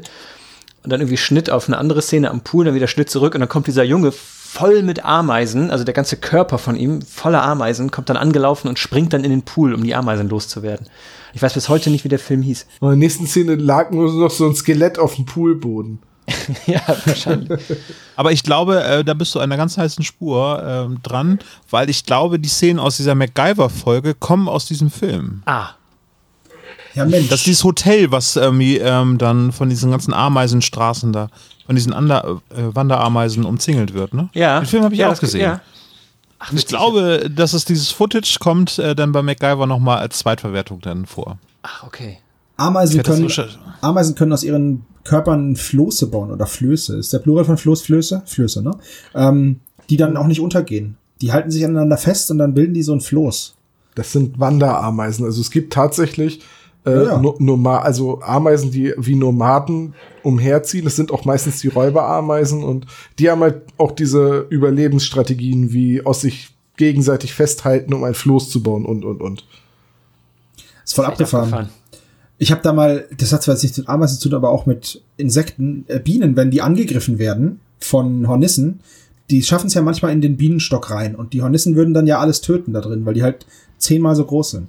Und dann stürzen sich die ganzen Arbeiterbienen auf die Hornissen, halten sich an denen fest und bilden einen Knäuel und reiben ihre Körper aneinander. Und weil das Eiweiß in dem, in dem Hornissenkörper bei einem, eins oder zwei Grad früher gerinnt als bei den Bienen, stirbt dann, die, das wird dann so heiß in diesem Ball, dass die Hornisse in dem Ball stirbt und die Bienen das gerade so um ein oder zwei Grad überleben.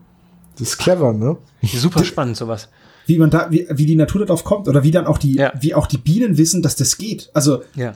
das ist voll krass. Nee, nee, du verstehst da was falsch. Die Bienen wissen nicht, dass es geht, aber die Bienen, die es gemacht haben, haben überlebt und ihre DNA weitergegeben. Ja, das ist wohl richtig. That's how evolution works. Total, ja. Ja gut, ähm, äh, was noch ganz wichtig ist in der allerersten Szene, dass äh, sie da schon mit der Vogelscheuche konfrontiert werden, nämlich dass Dr. Woolley, ein Wissenschaftler, äh, Justus tatsächlich für eine Vogelscheuche hält, eine wandelnde, und es danach aber sofort abstreitet. Das sollte man kurz im Hinterkopf behalten, weil erst ab da ist das Interesse geweckt, oder schon da ist das Interesse geweckt von Justus. Witzigerweise sitzen die drei Fragezeichen danach irgendwie am nächsten Tag in einem Café, unterhalten sich so laut, dass ein wildfremder Mann dazukommt und sagt, dein Freund hat recht, du bist zu fett. Und der Freund weiß auch, dass sie Justus und Peter heißen. Also der, der Larry Der Compton, Fremde, dann ja, ja, der, der das Also das ist- gehört. D der Typ ist so echt Marketeebeutel, der hängt sich überall rein. Also Durch der, witzig, der, der will einfach dazugehören. ja, das ist halt, äh, ich finde es halt Kann natürlich sein, dass er die nächsten- ganze Zeit, ja. Die, die, die, ich meine, die sophisticaten schon ziemlich hart, die drei Fragezeichen, weil die setzen sich dann am nächsten Morgen erstmal in einen Café am Strand ähm, an der Küste und essen erstmal Frühstück, erstmal schön Eis. Eis. Eis, So genau. geil. Sitzen morgens im Café und essen Eis. Erstmal schön Eis gefrühstückt. Justus ähm, macht gerade eine Eisdiät. Und dann kommt Larry Conklin und ähm, erzählt. Der kommt ihm- auch einfach aus dem Nichts, ne? So, Ja, ja. Übrigens, äh, ihr müsst weitermachen. Das ist so ein bisschen, das ist so ein bisschen so cheesy Rollenspiel. Ihr sitzt so in der Taverne, oh, da kommt so ein Typ, der setzt sich zu euch so ungefragt. Und er sagt, hey, I see your group needs a wizard. You seem trustworthy. Would you care to join us? ja, would you join us on our noble quest? Tatsächlich ist es aber im Buch nicht viel anders, oder Malte? Nee, das war gefühlt auch so. Wir Ja. sitzen da und auf einmal kommt der an den Tisch und setzt sich da hin und steigt ins Gespräch ein. Ja. Von daher. Kommt der denn im Buch soll's. später nochmal weiter vor? Nee, der Nee. ist doch einfach raus. Nee, im Buch Gar kommt nicht. er auch nur da vorne vor, im, im Seeblick. Das wird im Buch noch genannt. Im Hörspiel glaube ich nicht, ne, dass das Café Seeblick heißt. Das ist genau das gleiche wie im Hörspiel auch. Justus zögerte noch so ein bisschen den Namen von der Person weiterzugeben an Mrs. Redford. Also es ist, da habe ich auch gedacht so, oh, da ist wieder was gekürzt worden im Hörspiel. Das Hörspiel nochmal gehört? Nö, ist ja gar nicht. Hm. Also es gibt die Pension Sea Breeze, aber ähm, das Café Seeblick. Okay, verstehe. Ja, die, sind, die sind nebeneinander, die sind beide im Seenviertel. Sind auch beide im, Im Museen. die sind auch beide in diesem Führer für besondere Sehenswürdigkeiten. Ja, genau. Das, das, das Seenviertel ist neben dem Hängematten-Distrikt. Sag mal, habt ihr heute Mittag eine Buchstabensuppe gegessen oder was ist los mit euch hier heute? Oh Mann, okay. Ähm, Ah, ähm, ja. Vor allem finde ich es interessant, dass er halt, äh, das, es ist halt ziemlich, also was dieser Larry Conklin macht, wenn der für mich arbeiten würde, der arbeitet nämlich für Safety Systems oder ja, so ein Alarmanlagenhersteller. Und der sagt denen halt, dass sie in dieses Museum, in das Mosby Museum, halt eine Alarmanlage eingebaut haben. Also Datenschutzbeauftragter wird der Ja, nicht. richtig. Und, und auch, und auch wenn ich jetzt zum Beispiel, wenn ich jetzt zum Beispiel böse Absichten habe, wüsste ich jetzt zum Beispiel, ah, okay, es ist also eine Alarmanlage von Safety System. Das heißt, ich muss mich darauf vorbereiten, weißt du, das ist so blöd. Naja, egal. Ähm, und er beschreibt ihnen auch die Vogelscheuche, schwarzer Hut, heller Kittel und circa 1,75 groß. Ähm, ja, und das, damit beschließen die drei, nochmal zum Maisfeld zu dübeln. Und ein Gesicht wie ein Fleck. Ja, genau. Genau. Äh, Malte, übrigens, der Film, den du geguckt hast, der hieß Ameisen. Ah, echt? Das, das Ja. sind so Filmtitel, die lassen sich so gut googeln. Ja, wirklich, aber Film echt- Ameisen Hotel war aber das Schlagwort, was den Film Ah, dann sichtbar gemacht vielen hat. Dank für die, für die, äh, für die Recherche. Das ist echt, ich habe das, ich habe oft an diesen Film gedacht und Du wohnst ja in Bremen, da machen wir mal einen Filmabend. Ameisen. ja, Themenabend Ameisen. DVD-Live-Kommentar, ne? Das kann man sich über unseren, über, über den Film anhören. Und dann Genau. spielen wir noch das Spiel, das Computerspiel It Came from the Desert. Kennt ihr das noch? Nee, das kenne ich Ja. nicht. Auf Amiga früher. Ähm, das, das war auch so, ich, ich, muss auch ein bisschen bei dem Ameisenmenschen ein bisschen an die Atmosphäre denken. Es spielte auch in Kalifornien, nur dass es da wirklich um mutierte Killerameisen ging, weil, glaube ich, irgendwie ein Meteorit irgendwo eingeschlagen war oder ich weiß nicht, Nuklearunfall, irgendwas spielte in den 50er, 60er Jahren war das Setting. Und man musste äh, irgendwie, glaube ich, ermitteln, ähm, was da los ist. Man hat nur mitgekriegt zunächst, äh, Tiere verhalten sich komisch. Es wird ein gerissener Hirsch irgendwo gefunden. Man weiß nicht, zu was für einem Tier die Bissspuren gehören. Und da muss man äh, Ermittlungen aufnehmen und ähm, fliegt dann irgendwann mit einem Flugzeug auch über, über die Wüste da irgendwo bei Kalifornien und sieht dann diese mutierten Killerameisen von oben. Hat so ein bisschen was von so einem 50er Jahre Film wie damals Tarantula oder Formicula gab's ja auch mit, stimmt, ist auch ein Ameisenfilm, Formicula mit diesen Killerameisen, Und wenn man, schwarz-weiß. wenn man sich die Grafiken von It Came From the Desert anguckt, dann äh, sieht man sofort, dass das ein Cinemaware-Titel sein muss. Genau, Cinemaware, Ja, es genau. ist ein Cinemaware-Titel. Cinemaware, bekannt von anderen Spielen wie Wings oder Defender of the Crown. Stimmt, Defender of the Crown haben die auch gemacht. Okay, ähm, Ja. die drei Fragezeichen kehren zurück und gucken sich die Vogelscheuche an und treffen dann auf Letitia Redford. Da finde ich übrigens äh, ganz erstaunlich, ähm, dass im Buch davon die Rede ist, dass ausgerechnet Peter sagt, ich finde die Vogelscheuche sieht gar nicht gruselig aus. Oder er sagt irgendwie, ich, ich finde die überhaupt nicht gruselig. Oder so. Naja, sonst eigentlich überhaupt nicht von Peter. Am Der helllichten Tag, Malaga wenn man Eis davor steht, ist doch äh, klar. So, Im Dunkeln, wenn sie eine Sense hat, dann ist sie gruselig. Am helllichten Tag, wenn du einfach nur vor ihr stehst, dann nicht so. Ich glaube, es kommt auch darauf an, ob man davon angegriffen wird oder nicht. Also, Richtig, ich finde. Bären Ja. im Zoo zum Beispiel total niedlich. Bären im Zelt finde ich nicht so geil. dabei sind dann nur drei Buchstaben anders zwischen Zoo und Zelt. Gut, ähm, ja, sie, sie, Wer macht den treffen, Schnitt eigentlich, Tom? Ich fürchte ja, ich fürchte. sie treffen dann wieder im Maisfeld, also dieses, dieses Maisfeld muss am Ende der Folge auch extrem platt getrampelt sein. Wer auch immer den Mais anbaut, Mr. Woody. Ja, Sebo, ich weiß, dass du das nicht grazil hinkriegst, aber da kann man auch so zwischendurch gehen. Man muss die nicht die einzeln rennen alle niedertrampeln, durchs ne? Maisfeld. Da ist ja keiner, der da behende durchläuft. Die, die Vogelscheuche ist sehr behende. Äh, Mr. Woody pflanzt den Mais übrigens für seine Ameisen an. Das wird gesagt. Ah ja, okay. Dann habe ich das. Aber Mr. Woody, ich dachte, der wohnt bei. Das ist, wird im Hörspiel nicht so deutlich. Mr. Woolley wohnt in einer Scheune, die auf dem Gelände von der, vom Anwesen der Redfords steht, denn Letitias Bruder Chester Redford ist einer der Hauptsponsoren und Finanziers von der Forschung von Mr. Woody. Denn der Exakt. ist ein großer Naturfreund und Letitia Redford ist eigentlich so, die gehört zum Jet Set, die kam gerade wieder. Ich glaube, die war mit einem ungarischen Baron und Hochstapler verheiratet oder verlobt und deswegen, weil sie Liebeskummer hat, ist sie überhaupt zurück in Rocky Beach und deswegen versuchen auch alle, sie wieder loszuwerden. Das ist nur gekürzt im Hörspiel. Und was im Hörspiel auch ähm, nicht so deutlich wird, ist diese erste, weil das wollte ich vorhin noch kurz einschieben, bei der ersten Szene, als äh, Dr. Woolley mit dem Stein auf Justus zukommt. Also das geht im Buch noch brutaler zu. Im Buch kniet er auf Justus, also reißt ihn zu Boden, kniet auf ihm und drückt ihm die Kehle zu. Richtig. Das ist und den anderen Stein hat er in die Hand, in die, äh, mit der Faust in den Himmel gehoben? Ja. Das ist quasi ja, so ein Kain- und Abel-Moment. also Dr. Woolley ist wirklich, also wenn man dem begegnet. Ein Wissenschaftler, rationell denkend. Ja. ähm, es wird auch nicht so richtig deutlich, warum Mrs. Chumley überhaupt bei Letitia wohnt und wer das ist. Und die hat quasi lebenslanges Wohnrecht, weil sie befreundet ist mit Letitias Bruder und der auch für sie sorgt und äh, quasi, ja, ich glaube, das wird im Buch so ein bisschen umschrieben, quasi auch so ein bisschen das Haus behindertenfreundlich gemacht hat durch, ihr, durch ihre Eingeschränktheit, angebliche. Ähm, das wird halt im Hörspiel, im Hörspiel fragst du dich halt auch, warum eine Frau zusammen mit zwei Dienern in dem Anwesen von Letitia Redford lebt und sie wirkt irgendwie gar nicht wie so die Herrin im Haus. So. Sie wirkt, wobei ich mich das, sagen, die Bediensteten also, sind ganz schön krass. Wobei ich mich das komischerweise früher als Kind irgendwie nie gefragt habe. So, die war halt da. Mrs. Ja, Chumley wohnt halt auch in dem Haus. Als Kind Aber wenn man drüber nachdenkt, du das auch ja. nicht. Naja, jedenfalls, ähm, die drei Fragezeichen gehen da dann mit hin. Und das ist halt auch so eine Sache in diesem, in dem Hörspiel, ich weiß nicht, ob ich das auch so ging, aber in dem Anwesen, die ganzen handelnden Figuren, also Dr. Bully, äh, Miles aus dem Museum, Mrs. Chumley und so, die kommen und gehen, die tauchen einfach auf, wenn die Handlung sie braucht und äh, alles spielt sich immer in diesem Anwesen ab. Aber zum Beispiel, dass äh, Miles und Mrs. Chumley miteinander befreundet sind und regelmäßig Schach gegeneinander spielen, wird halt auch nur im Buch gesagt, aber im Hörspiel tauchen die Personen ständig auf und verschwinden wieder. Das ist richtig. Und es wird gar nicht hinterfragt, warum Mr. Woolley auf einmal zum Tee kommt und sich mit Letitia streitet oder warum Miles überhaupt da ist und zu Letitia sagt, dass er jetzt in Urlaub fährt und und und.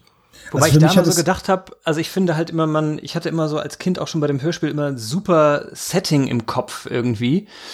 So von dem, von dem ganzen, von der ganzen Landschaft da, das halt super einsam da alles ist. Ich hatte das irgendwie das Gefühl, da gab es irgendwie drei Häuser. Also es gab das Mosby Museum, das Redfordsche Anwesen, dann noch die Scheune und da, wo äh, Dr. Woolley wohnt. Und da war halt sonst keine Menschenseele. Und die sind halt alle immer beieinander, weil, weil sie halt sonst niemanden haben, mit dem sie sprechen können, Schach spielen können. Das war für mich so wie so ein, wie so ein kleines Minidorf oder so, dass man sich halt ständig. So ein kleines Kammerspiel besucht. eigentlich ja. im Prinzip, ne? Freilichtkammerspiel, so, ja. ja. Weil ich finde, das, das kriegt das Hörspiel auch super hin, dass man, äh, dass man diese, diese Einsamkeit des Chaparral Canyons irgendwie so spürt. Dass da so ein paar Häuser sind, ein paar bunte Flecken in dieser Vegetation, die da irgendwie ist. Und man ist so ziemlich abgeschnitten vom, vom Rest der Welt, Los Angeles ist relativ weit weg und dass man sich halt gegenseitig da immer besucht und spielt und redet. Ja, so, so wirkt es wirklich. Also ähm, die kennen sich auch alle untereinander. Also es ist einfach nur eine enge Nachbarschaft und sonst war es da. eigentlich, ne? Also keine Störfaktoren. Aber würde der Handlung auch gar nicht zugute tun. Irgendwie, wenn da jetzt noch so viel drumherum irgendwie stattfinden würde, dann könnte es ja auch eine beliebige Auflösung dann geben. Aber so weiß man im Prinzip ja eigentlich schon, okay, irgendjemand, äh, also es hat ganz viele kleine Momente, wo es dann so diese Whodunit-Sachen gibt.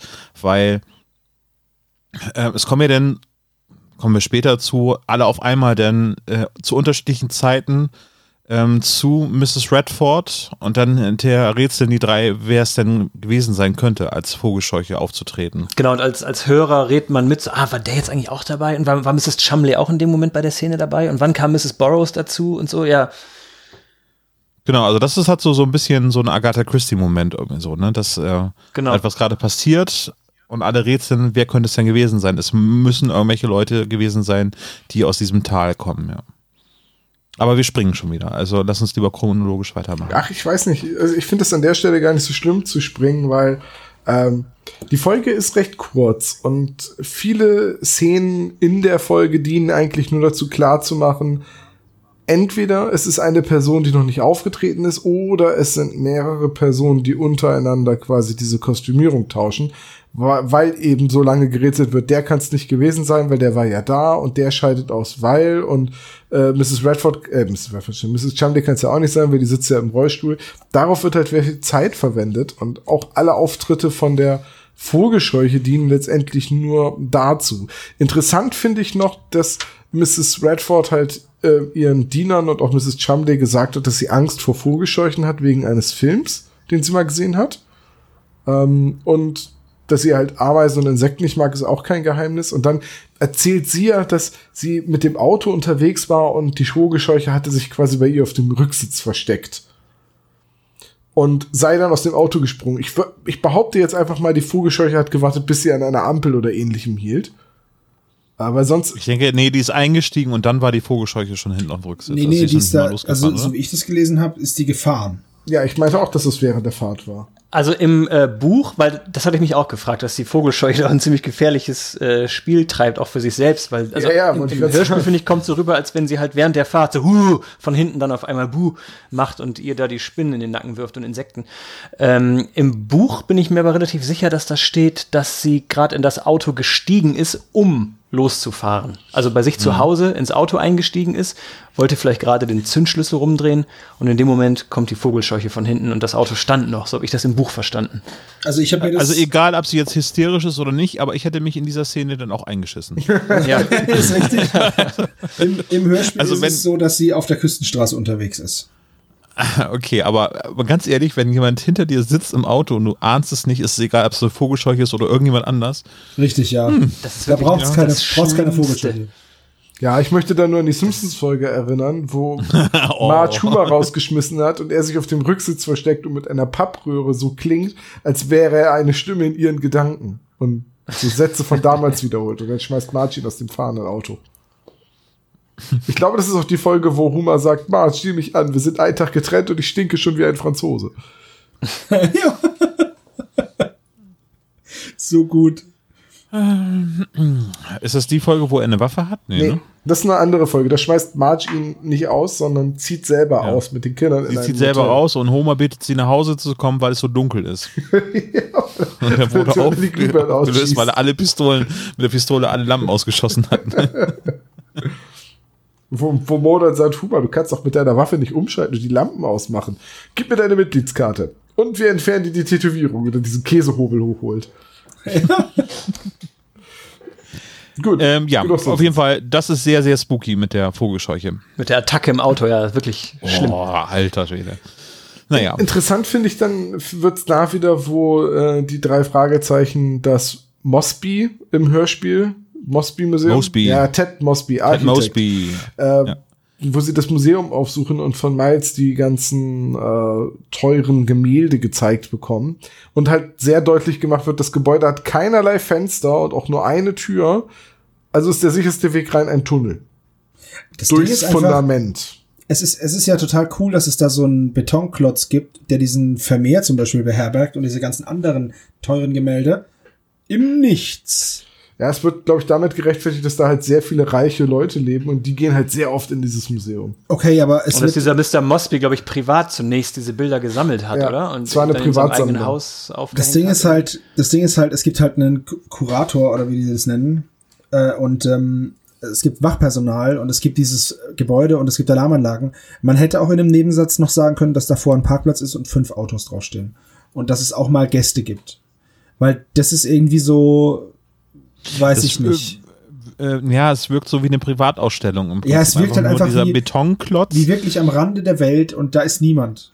Ja, dann ist er, äh, Mr. Miles ist denn da äh, und der restauriert die Dinger und also als Restaurator arbeitet der und mehr ist da nicht los. Aber ich glaube, es wird auch gesagt, als Mr. Miles äh, vorgestellt wird, als er eingeführt wird, dass er auch Besucher durchs Museum führt, wenn mich nicht alles täuscht. Ja, ah, okay. Dass er, er, so macht, er macht auch Führungen, ja. Heißt der im Englischen eigentlich Mr. Malt? Nee. nee achso, im Englischen. Nee, aber auf jeden Fall heißt er mit vollem Namen Gerhard Malz. Und auch im Englischen.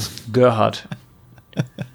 Nicht Vita Malz. ich dachte halt immer, Miles wäre der Vorname. Also M-I-L-E. Äh. Habe ich auch, ja, ja, ja. Naja, sei es wie es sei, ähm, die drei Fragezeichen entdecken dann, weil sie nachts das Haus observieren. Nee, das ist ein Buch. Warte mal, wie war es im Hörspiel? Im Buch observieren sie nachts das Haus und dann hat Justus die Eingebung, dass Mrs. Chumley halt, äh, wie, wie sie, holt sie endlich die Fotos aus dem viel zu hohen Schrank. Das konnte er nicht beobachten, aber sie kommt dann um die Ecke und hat diese Fotos dabei.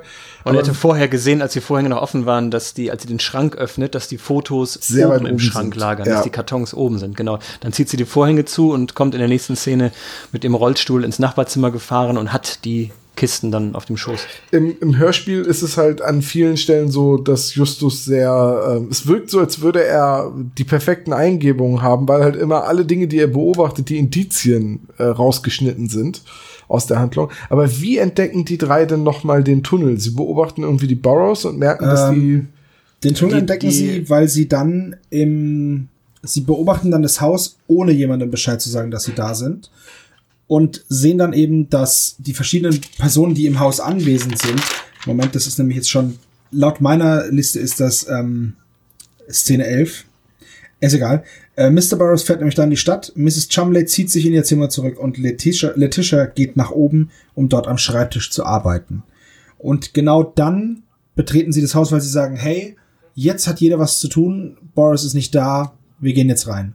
Und was ich da auch so erstaunlich finde, ist, dass diese mordlüsternde Vogelscheuche ihr Unwesen treibt und die Haustür ist einfach so nicht abgeschlossen, ist einfach offen. Gehen einfach ins Haus rein. Das ist Amerika. Ich glaube, ich hätte mich, ja, aber wenn mich die Vogelscheuche da terrorisieren würde, ich hätte, glaube ich, zumindest mal irgendwie abgeschlossen. Oder von, also dass man von außen nicht so ohne weiteres reinkommt. Aber eine Schrotflinte ersetzt jedes Türschloss. Das Problem, das Miss Carey an der Stelle hatte, war halt einfach, dass äh, die äh, Joha Brigitte Johanna Geweithofer noch nicht die Dietriche eingeführt hatte. Ah, ja. Richtig, genau. Sie hat gesagt, äh, Mensch, wir haben noch keine Dietriche. Da muss kommen die Tür unverschlossen sein. Ja, Dann würde ich ja sagen, America, wir lassen die Tür auf. da rennt man bei ihr offene Türen ein. Ja, richtig. Ja, okay, auf jeden Fall fangen sie dann eben im, äh, im Keller an und entdecken da dann Reifenspuren, ähm, die zu einer Schubkarre gehören. Also das würde ich mir zum Beispiel auch zutrauen, dass ich sage, ja, guck mal hier, das ist eine Reifenspur von einer Schubkarre. Und äh, sie entdecken Erdkrümel und kurz darauf ein Loch in der Wand. Und Da das habe ist ich als Kind immer gefragt, wie schaffen die das mit der Schubkarre die Kellertreppe hoch? Sehr Schubkarre gekonnt. voller Erde und dann irgendwie die Kellertreppe hoch, so, äh, jetzt komm. Äh. Und ja, das ist, da, da merkt man auch wieder, keiner von euch kommt vom Land. Ähm, Ein Brett hilft, ne? äh, Ja, man kann ja. ein Brett hinlegen oder man geht rückwärts und zieht die Schubkarre hoch. Das geht. Aber dabei verlierst du unglaublich viel Erde, außer du bist sehr, sehr vorsichtig. Wenn man vom Und Land kommt, so wie ich, dann lernt man ewig. sowas. Landkinder können das. Aber ich habe jetzt auch im Buch nochmal gelesen, dass, ähm, dass es tatsächlich einen Ausgang vom Keller nach draußen gibt, also eine Tür, weil das Haus ja in einem Hang gebaut ist. Und nach hinten raus, die Wand vom Keller hat sozusagen eine, eine Tür zum, zum Hang, also zum, zum, zur Wiese oder was da ist. Zum Garten. So eine, so eine Vorratsdingsbums. oder ja, so ein Ich, ich sage jetzt mal so, oder so. Ah, okay. Ähm, viel interessanter an der Stelle finde ich, dass die drei, also äh, dass die beiden, nicht die drei, Miss Chumley hilft ja nicht bei den Grabungsarbeiten, sie deckt das ja nur. Ähm, das ist ja, ein, erstmal musstest du ein Loch in die Wand schlagen. Das ist recht laut. Wenn du es mit einer Spitzhacke machst, dauert es ewig und ist es laut. Dann musst du diesen Tunnel graben. Das mag leise sein, wenn das irgendwie nur erdreich ist. Aber am Museum, da brauchst du doch einen Presslufthammer. Oder ähnliches. Du musst doch, Ja. wenn die von unten kommen, musst du ja durchs Fundament. Richtig, das ist nämlich immer das, was man beim Tunnelgraben immer so schön vergisst. Da kommt ja, also, wer schon mal irgendwie gebaut hat oder so, der weiß ja, wie ein Fundament gemacht wird. Kinder vom Land dann- können nämlich Tunnel graben, ja. Kinder vom Land können Tunnel graben, ja, weil wir haben nämlich sowas wie Erde tatsächlich. Wie Ähm, Wühlmäuse. Die legen Nein, sich da aber- Brett hin. Aber so ein, so ein Fundament besteht ja nicht nur aus Beton, sondern da ist ja unten drunter dann eine Dämmung, die besteht aus irgendeinem Schotter oder Glasschaumschotter oder sowas.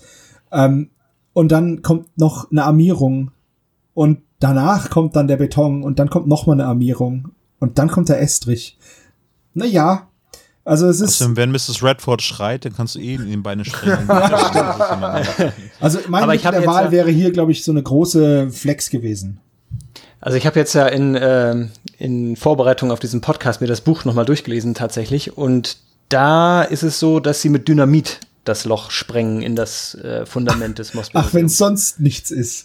Ja, auch das ist ja dezent und leise. Das Ding ist halt auch einfach, Leute denken, man nimmt Dynamit, klebt es an die Wand und es explodiert. Aber das nimmt natürlich, die Explosion nimmt natürlich den Weg des geringsten Widerstands, explodiert also in den Raum hinein und hinterlässt wenig bis keine Schäden an der Wand. Also du musst ja auch, um Dynamit eine Sprengung durchzuführen, musst du erstmal Löcher bohren. Und dann müsst du das du Dynamit machst dich da gerade sehr verdächtig bei allem, was du über Dynamit und Tunnelgraben sagst. Ja. Er kommt Ja, vom Land. Ich wohne auch, das Ding ist, ich wohne gegenüber einer Bank. Was meint ihr denn, wie ich mein ganzes Podcast-Equipment bezahle? Aber nicht unsere Visitenkarte verlieren, ne, bei der Sprengung. Ja, ich lasse meinen Ausweis dann liegen. So wie, die, so wie der Banküberfäller, der äh, seinen Personalausweis hat liegen lassen. Ey. nee, ich habe was noch viel Besseres letztes gesehen. Bei Wer weiß denn sowas? Gab es die Quizfrage, wie denn Verbrecher nach zwei Stunden, Einbrecher nach zwei Stunden gefasst worden sind. A, sie haben ihre Kreditkarte dort liegen lassen an der Tür. Ach, mit der sie B, die Tür geknackt Sie haben. GPS-Sender geklaut. Oder C, äh, sie haben das Geklaute umgetauscht nach zwei Stunden. Okay, das ist alles dumm und es kann alles passiert sein. Ich habe hier einen Vermehr geklaut war- und möchte ihn umtauschen. Die, genau, die, die haben äh, bei einer Firma eingebaut, die hauptsächlich GPS-Sender und Empfänger bauen Alter, wie, und haben über 100 GPS-Empfänger äh, geklaut. Und die, Reicht ja, wenn dumm. nur einer an ist. wie dumm man sein kann, oder? Oh Ja. Mann. Es gab doch früher auch diese Fernsehserie Die dümmsten Einbrecher der Welt oder so. Oder die dümmsten Punkt, Punkt, Punkt. Oh ja, das war so Folgen. super cool. Die kam auf RTL, ne? Kann sein, ja. Stimmt. Habe genau. ich nicht auf meiner Fernbedienung RTL. Habe ich also auch nicht mehr drauf, aber trotzdem. Früher war RTL nicht komplett. Ah, wobei, ist schwierig zu sagen. Nicht komplett kacke. ähm, ja. Jedenfalls Äh, ähm, schwamm drüber. in den, ich find's sehr schön, wie im Buch immer wieder darauf hingewiesen wird, dass Nachbildung, also Nachahmungen von großen Kunstwerken von Schülern von Kunsthochschulen etc. gemacht werden dürfen, aber nur unter Verwendung falscher Maße, also in anderen Skalierungen der Leinwand äh, oder eben nur als Ausschnitt des Originals. Und das ist so ein Detail, das fehlt so ein bisschen, wenn man dann an die letzte Szene denkt, wo Justus halt erklärt, warum das an der Wand der falsche Vermehr ist. Ähm, aber es ist ja im Prinzip so, ein, so ein, eine Geschichte, in der sich Betrüger gegenseitig betrügen und am Ende sind, werden irgendwie alle überführt. Ja, ähm, das war aber auch so ein Moment am Ende der Geschichte, wo ich dachte, okay, also erstmal, nachdem sie das Loch gefunden haben und Peter und Bob den Fall gelöst haben, das war nämlich nicht Justus in dem Moment, ähm, werden sie noch eingesperrt, ne? Und werden dann vom Schwimmbadreiniger gerettet. Also von dem Mann, der das Schwimmbad reinigt, nicht von der Flasche mit Schwimmbadreiniger, sondern da ist so ein Mann, der reinigt Schwimmbäder. ähm, Ich habe hier eine Flasche Chlor getrunken. ja, genau. Just, ja, genau. Ähm, und dann äh, sind sie eben wieder in der Villa und dann ist es dieser typische ähm, Hercule Poirot-Moment, wo einmal alle Leute in einen genau. Alle Raum Verdächtigen sind in einem Raum holt. Genau. versammelt. Und, äh, Oder Detektiv Conan und dann Ja. wird auf dem wird dem wird dem Täter, dem Übeltäter wird dann gesagt, hier, so sieht's aus. Übrigens ist auch Kommissar Reynolds jetzt dabei. Ähm, und dann wird eben aufgeschlüsselt, wer was gemacht hat. Und dann ist halt klar, okay, das, das Diener-Ehepaar Burroughs ist eingebrochen, hat die Bilder schon gestohlen. Weil zwischen dem Einschließen und dem und dieser Auflösung verstehen Stunden. Die sind stundenlang in diesem Raum eingesperrt. Genau, wo noch diese Lappen qualmen. Genau. eigentlich kurz Da werden sie, werden sie rein, werden sie reingelockt mit brennenden Lappen. Äh, eigentlich ziemlich smart. Und dann Ja. ähm, sind sie da drin und stundenlang. So. Stundenlang, genau, und dann liegen da nur noch rauchvergiftete drei Detektive. Ja, richtig. Wobei ich glaube nicht, dass ich habe halt gekokelt die Lappen, denke ich mal. Ne? Also ich denke jetzt nicht, dass das Lichterloh in Flammen stand. Okay. Ähm, eingesperrt werden sie von der Vogelscheuche übrigens. So, und dann ist Mrs. Chumley eben noch da und der Rest der Bagage. Und dann ähm, schlüsselt Justus eben auf und beschuldigt, dass, dass Mrs. Chumley mitgemacht hat. Und sagt ihr dann, ja, du kannst doch bestimmt laufen. Und dann sagt sie, nee, gar nicht. Und außerdem bin ich jetzt beleidigt und rollert in ihr Zimmer. Nur um kurz darauf wieder rauszukommen auf ihren beiden Beinen und zu sagen, das hast du doch mit Absicht gemacht. Da hat was super dämlich ist. mega dumm, weil es sind halt nur ein paar verdammte Ameisen. Okay, Auf der Ameisen. anderen Seite ist es als Detektiv auch immer blöd, wenn man den Rollstuhlfahrer schubst, nur um festzustellen, dass er gar nicht simuliert. Ja, oder am Bart ziehen und sagen, das ist so angeklebt und dann ist es doch nicht. Aber das Ding ist halt einfach, ähm, ja, okay, ist eine Möglichkeit, aber wenn ich ein Verbrecher wäre, ein abgefeimter, dann würde mir sowas nicht passieren. Ich würde nicht sagen, oh, das sind Ameisen, hua, grusel, grusel, jetzt gehe ich raus, sondern dann würde ich halt rausrollen. Ey, hallo? Ich fand übrigens äh, Mr. Burroughs zu Anfang auch sehr verdächtig, weil er redet davon, dass er die ganze Zeit auf sein Ameisenvolk wartet, was anfangen soll zu wandern. Nicht Mr. Burroughs, Dafür du meinst, du meinst Dr. Woolley. Mit Dr. Woody, Entschuldigung, Ja. genau. Äh, er inszeniert das Ganze, also mit dem Maisfeld und so. Und dann ruft Mrs. Redford, Millionen von Ameisen. Millionen. kommt, genau, dann sind es ein paar hundert. ähm, die kommen da alle reingerannt in dieses Schlafzimmer und dann stellen sie fest, ja, da sind ein paar Ameisen und dann kommt äh, sie an mit dem Spray, Insektenspray und tötet die erstmal, Mrs. Burroughs. Richtig. Wisst ihr das noch? Ja, ja, das ist ganz am Anfang. Ja, ja. Ja, und Mr. Woolley steht da Töten ganz Sie nebenbei als Sie. Arm, genau, Ameisenvolk irgendwie so.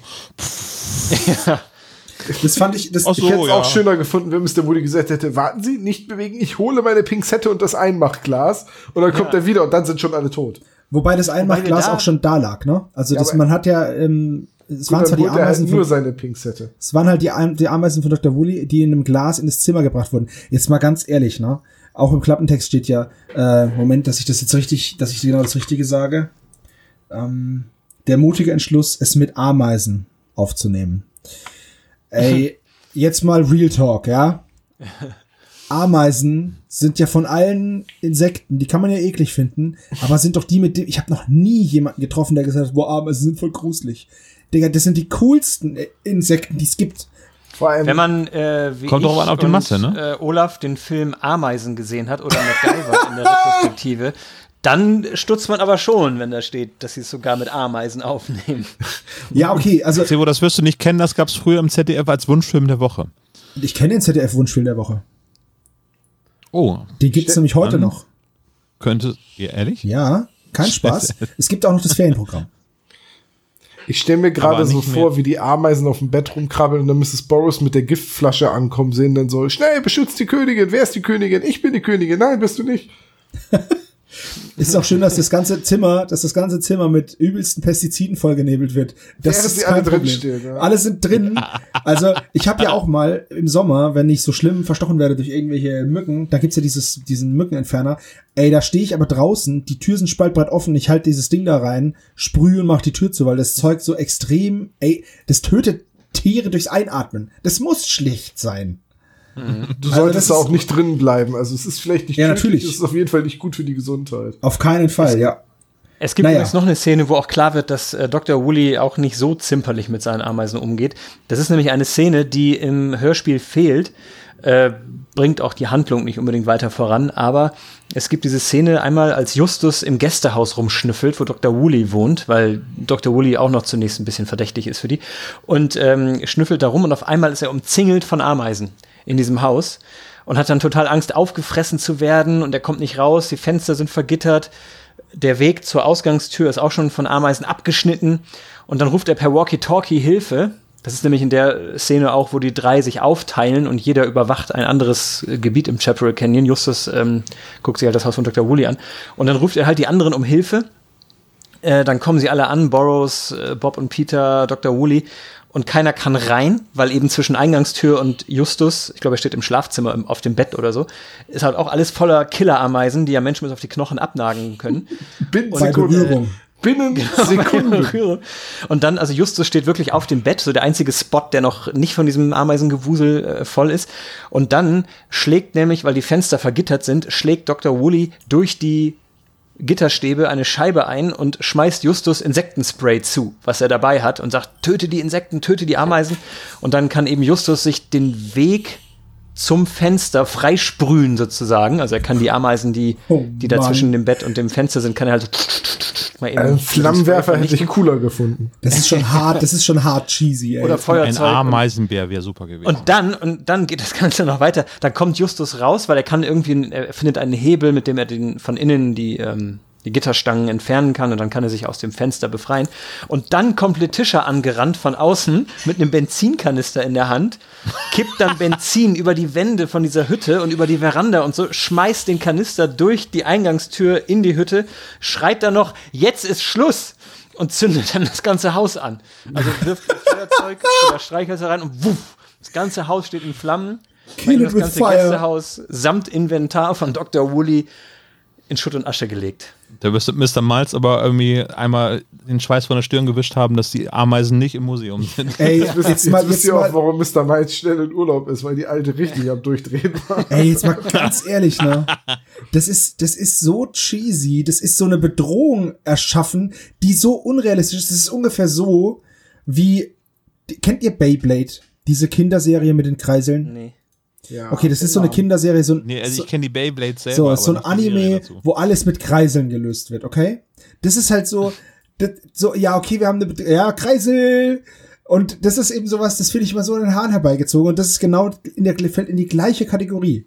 Wir brauchen eine Bedrohung Ameisen. Ey, Digga, wenn da jetzt Ameisen am Boden sind, dann gehst du da durch. Weißt du warum? Du hast sogenannte Schuhe an.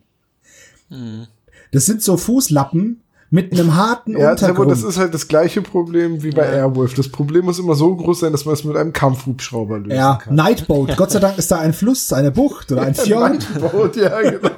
Da ist doch immer ein Fjord oder ein Kanal. Oder Lass Nightboat zitiere in Ruhe. nur, ich zitiere Spiegel Online, Feuerameisen überfallen Pflegeheim, vier Tote. Ja, die, wow, Pflegeheim, nice. Die können sich nicht bewegen. Okay? Aber die haben wahrscheinlich Schuhe an. Digga, die liegen doch. Niemand hat im Bett Schuhe Die zehn- an. Auf männersache.de gibt es die zehn gefährlichsten Insekten der Welt. Aha, Und, ja. Wo sind die Ameisen? Moment, Feuerameisen. Ja, nicht Platz eins. Aha. Auf Platz fünf. Ja. Und Dr. Woolley sagt ja auch am Anfang, dass man es mit einer Mutation eventuell zu tun hat. Die ist drei Meter groß.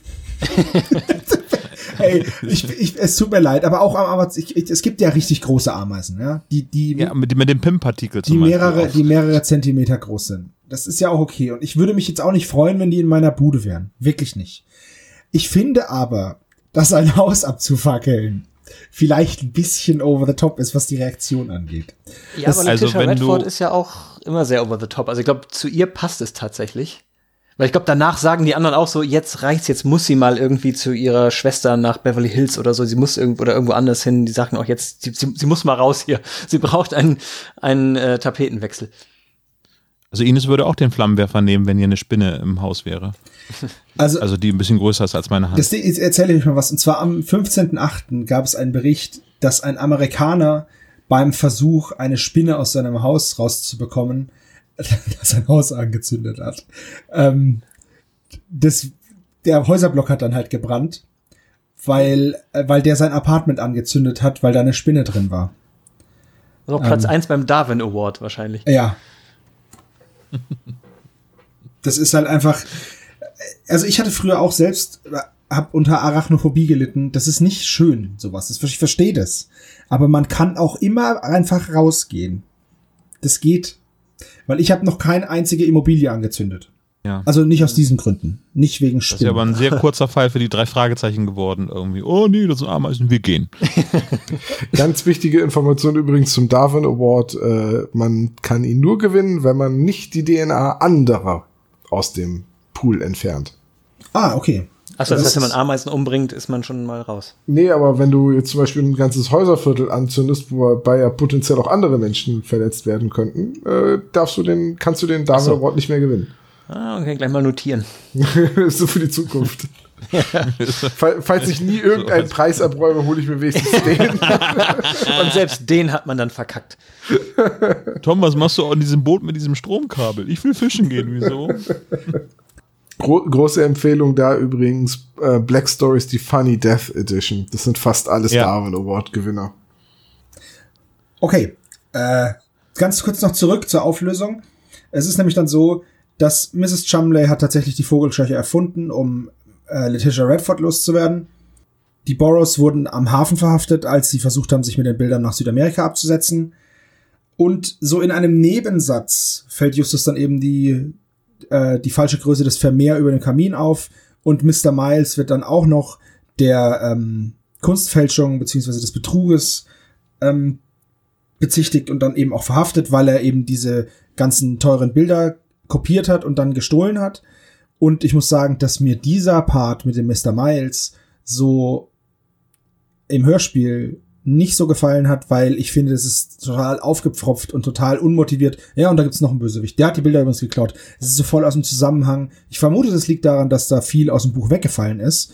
Ähm, Nö, Ja. eigentlich nicht so viel, würde ich sagen. okay, dann finde ich es einfach nur doof. Das ist da oben drauf geflanscht. Ja, ich finde im Ach blöd. so, und der muss auch noch Ja, weg. das ist nämlich, es macht nämlich überhaupt keinen Sinn. Mr. Miles ist auch nicht verdächtig, die ganze Zeit auch nicht. Ähm, und äh, doch einmal, als er nicht da ist, könnte es sein, dass er die, dass er die Vogelscheuche ist. Ähm, aber im Endeffekt ist es so, dass alle um Letitia Redford böse sind, außer Dr. Woolley, der hat einen Knall, der Schwimmbadreiniger, das ist aber einfach nur ein, ein Typ. und Letitia. Und ansonsten sind alle anderen sind böse. Ich Wobei ich das nicht. handwerklich von MV Carey äh, ziemlich gut finde. Also man denkt ja die ganze Zeit, wer ist die Vogelscheuche? Und dann haben wir am Ende alle Dreck am Stecken. Also sowohl bei der Vogelscheuche als auch Malz, der auch noch mal äh, halt Ja, aber es ist, dann, ist, so. ist so ein bisschen der Mod im Orient Express Moment, aber nicht so gut aufgeschlüsselt, ja. finde ich. Also es kann keiner gewesen sein alleine, also waren sie es alle zusammen, aber das schließt Mr. Miles halt aus. Also erfinden wir für den noch eine andere Missetat, die er begangen hat. Das finde ich irgendwie nicht so cool. Aber ich überlege gerade, Tom, du hast das Buch ja auch gelesen. Ich meine, da ist jetzt auch nicht viel gekürzt worden von diesem Aspekt. Also das ist im Buch, glaube ich, ähnlich, dass es auch noch so on top kommt, dass er auf einmal auch als, als Kunstfälscher noch überführt wird. Ja, es kommt on top. Allerdings ist es im, gut, es liegt auch vielleicht ein bisschen am Hörspiel, aber hm, es ist im Buch halt noch ein bisschen mehr herausgearbeitet, woran Justus jetzt merkt, dass der Vermeer eine Fälschung ist und auch, dass Miles, der die ganze Zeit total ruhig ist, obwohl er eben gerade noch gefesselt und geknebelt war und sein Museum ausgeraubt wurde, weil er ist halt so cool, weil er weiß, dass Fälschungen geklaut wurden und dass er die Originale eh schon beiseite geschafft hat. Das sagen sie im Hörspiel aber auch nochmal, dass er äh, ja, aber ist auch zu, nur zu ruhig und gelassen Aber es wird, hat. es wird halt gesagt, genauso auch, dass der Vermeer die falschen Maße hat, aber es wird halt nur gesagt, dass die, die Beobachtung vorher fehlt halt. Was ich im Buch aber auch so krass finde bei dem Aspekt ist, dass da fast schon, es gibt immer diese Hinweise, diesen Fingerzeig von Hitchcock, und dass da auch schon, ja, fast schon gespoilert wird, dass man da so mit der Nase schon irgendwie drauf gedrückt das ist aber in den ähm, Hitchcock-Hinweisen ganz, ganz oft so, wo ja. ich immer das Gefühl habe, die wurden eingebaut vom Lektorat, weil man gesagt hat, tut mir leid, unsere Zielgruppe sind Kinder, die verstehen das sonst nicht.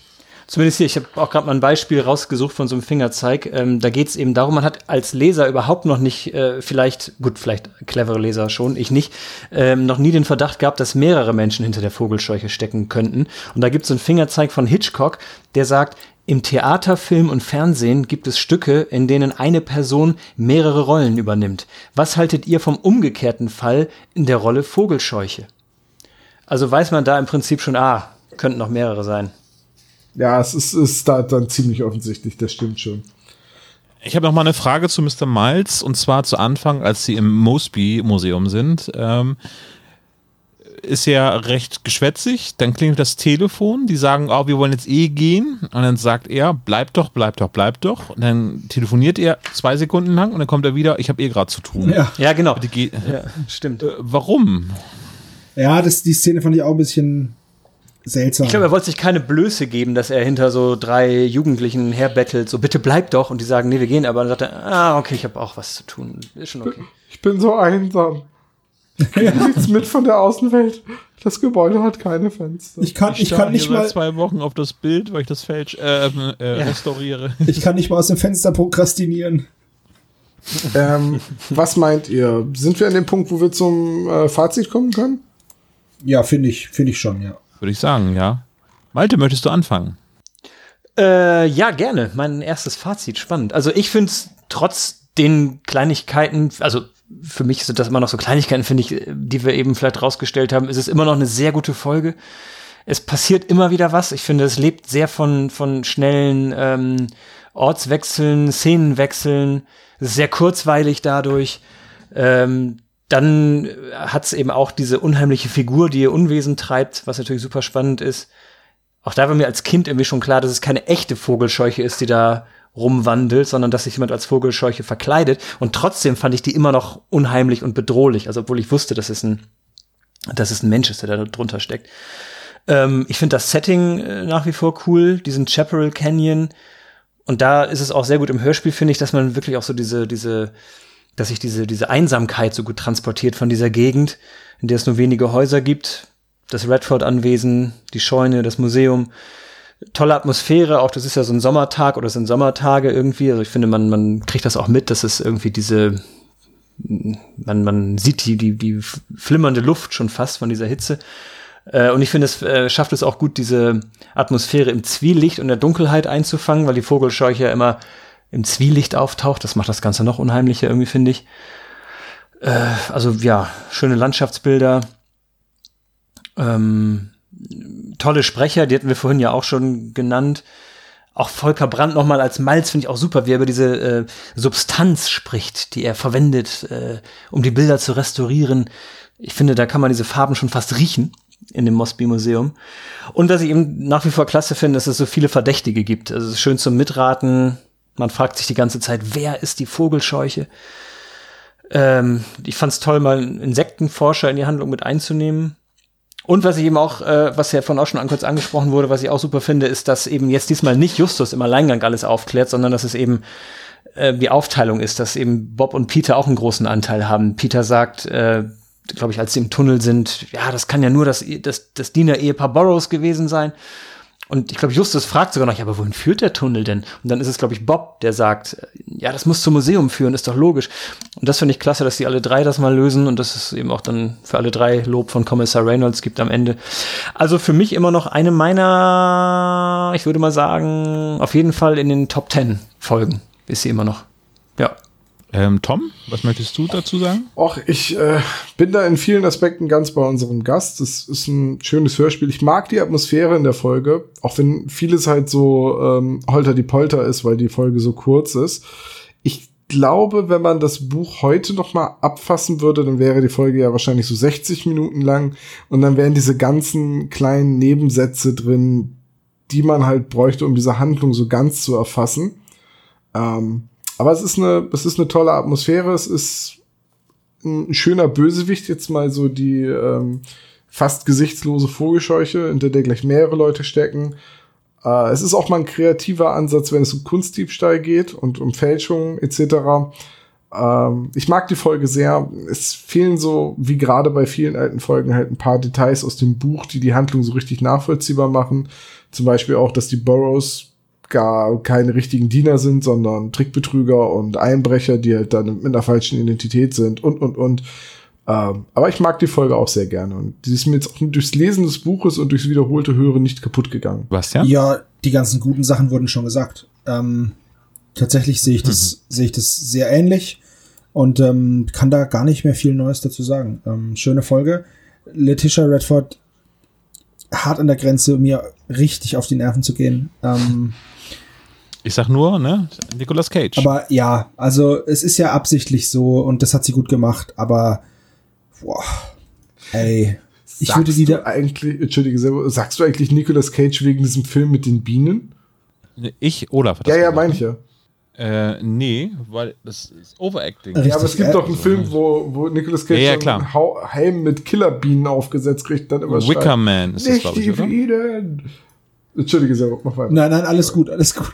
ähm, ja, also ich, ich würde die Letitia Redford da auch nicht haben wollen oder irgendwie sie, weiß ich nicht, in so einen Raumanzug sperren, dass sie da auf keinen Fall in Kontakt mit der Natur kommt.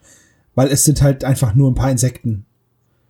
Naja, ansonsten, ähm, also der Charakter ist halt Sprecherleistungstop. Der Charakter geht mir total auf die Nerven. Ähm, ja, ansonsten schöne Folge. Ja, ich ähm, höre die Folge tatsächlich gar nicht so gerne. Ähm, das liegt aber tatsächlich. Kann man nicht ähm, zu einschlafen.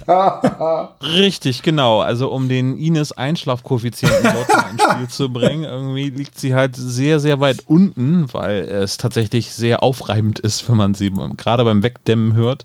Millionen von Ameisen! Und dann ist es halt um den Schlaf gestehen.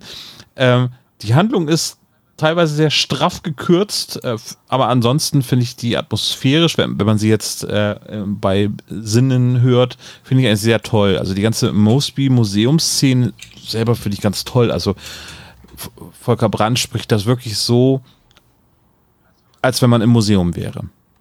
Also das Ganze so getragen, nicht aufgeregt irgendwie und ich fühle mich da in dem Moment, fühle ich mich in ein Museum versetzt und ich fühle mich auch zu Anfang mitten im Maisfeld. Also das ist atmosphärisch echt richtig gut gelungen und äh, die Auftritte der ähm, Vogelscheuche finde ich ebenfalls sehr packend. Auch, auch die Geräusche, die dazu gemacht werden, einfach nur dieses Brummen und Knurren und so, finde ich schon sehr, sehr gruselig und dementsprechend ist es ganz toll und äh, die Auflösung ähm, mit dem Rollstuhl ist zwar plump, aber im Prinzip eigentlich eine sehr schöne Jugendkrimi-Auflösung so. Ne? Also, dass keiner damit gerechnet hat, dass sie nicht im Rollstuhl sitzt äh, und sehr schön aufgelöst, dementsprechend, also handlungstechnisch, so Plotgeschichte und auch wie Justus, Peter und Bob gemeinsam den Fall lösen, finde ich sehr, sehr gelungen. Aber eben eine Folge, die ich nicht so häufig höre, eben aus genannten Gründen. Deswegen keine Top-Ten-Folge bei mir. Aber wir können ja mal gucken, ob die Folge es in die Top 10 unseres Klischee-Koeffizienten schafft. Das ist eine gute Idee. Dann leg mal los, Sebo, mit dem Klischee-Koeffizienten. Was hast du recherchiert? Gerne. Und zwar Kommissar Reynolds empfiehlt die drei. Einmal fünf Punkte. Peter hat Angst vor Übernatürlichem, nämlich vor der wandelnden Vogelscheuche. Zehn Punkte. Außerdem löst er eins der Rätsel als erster, das gibt dann 15 Punkte.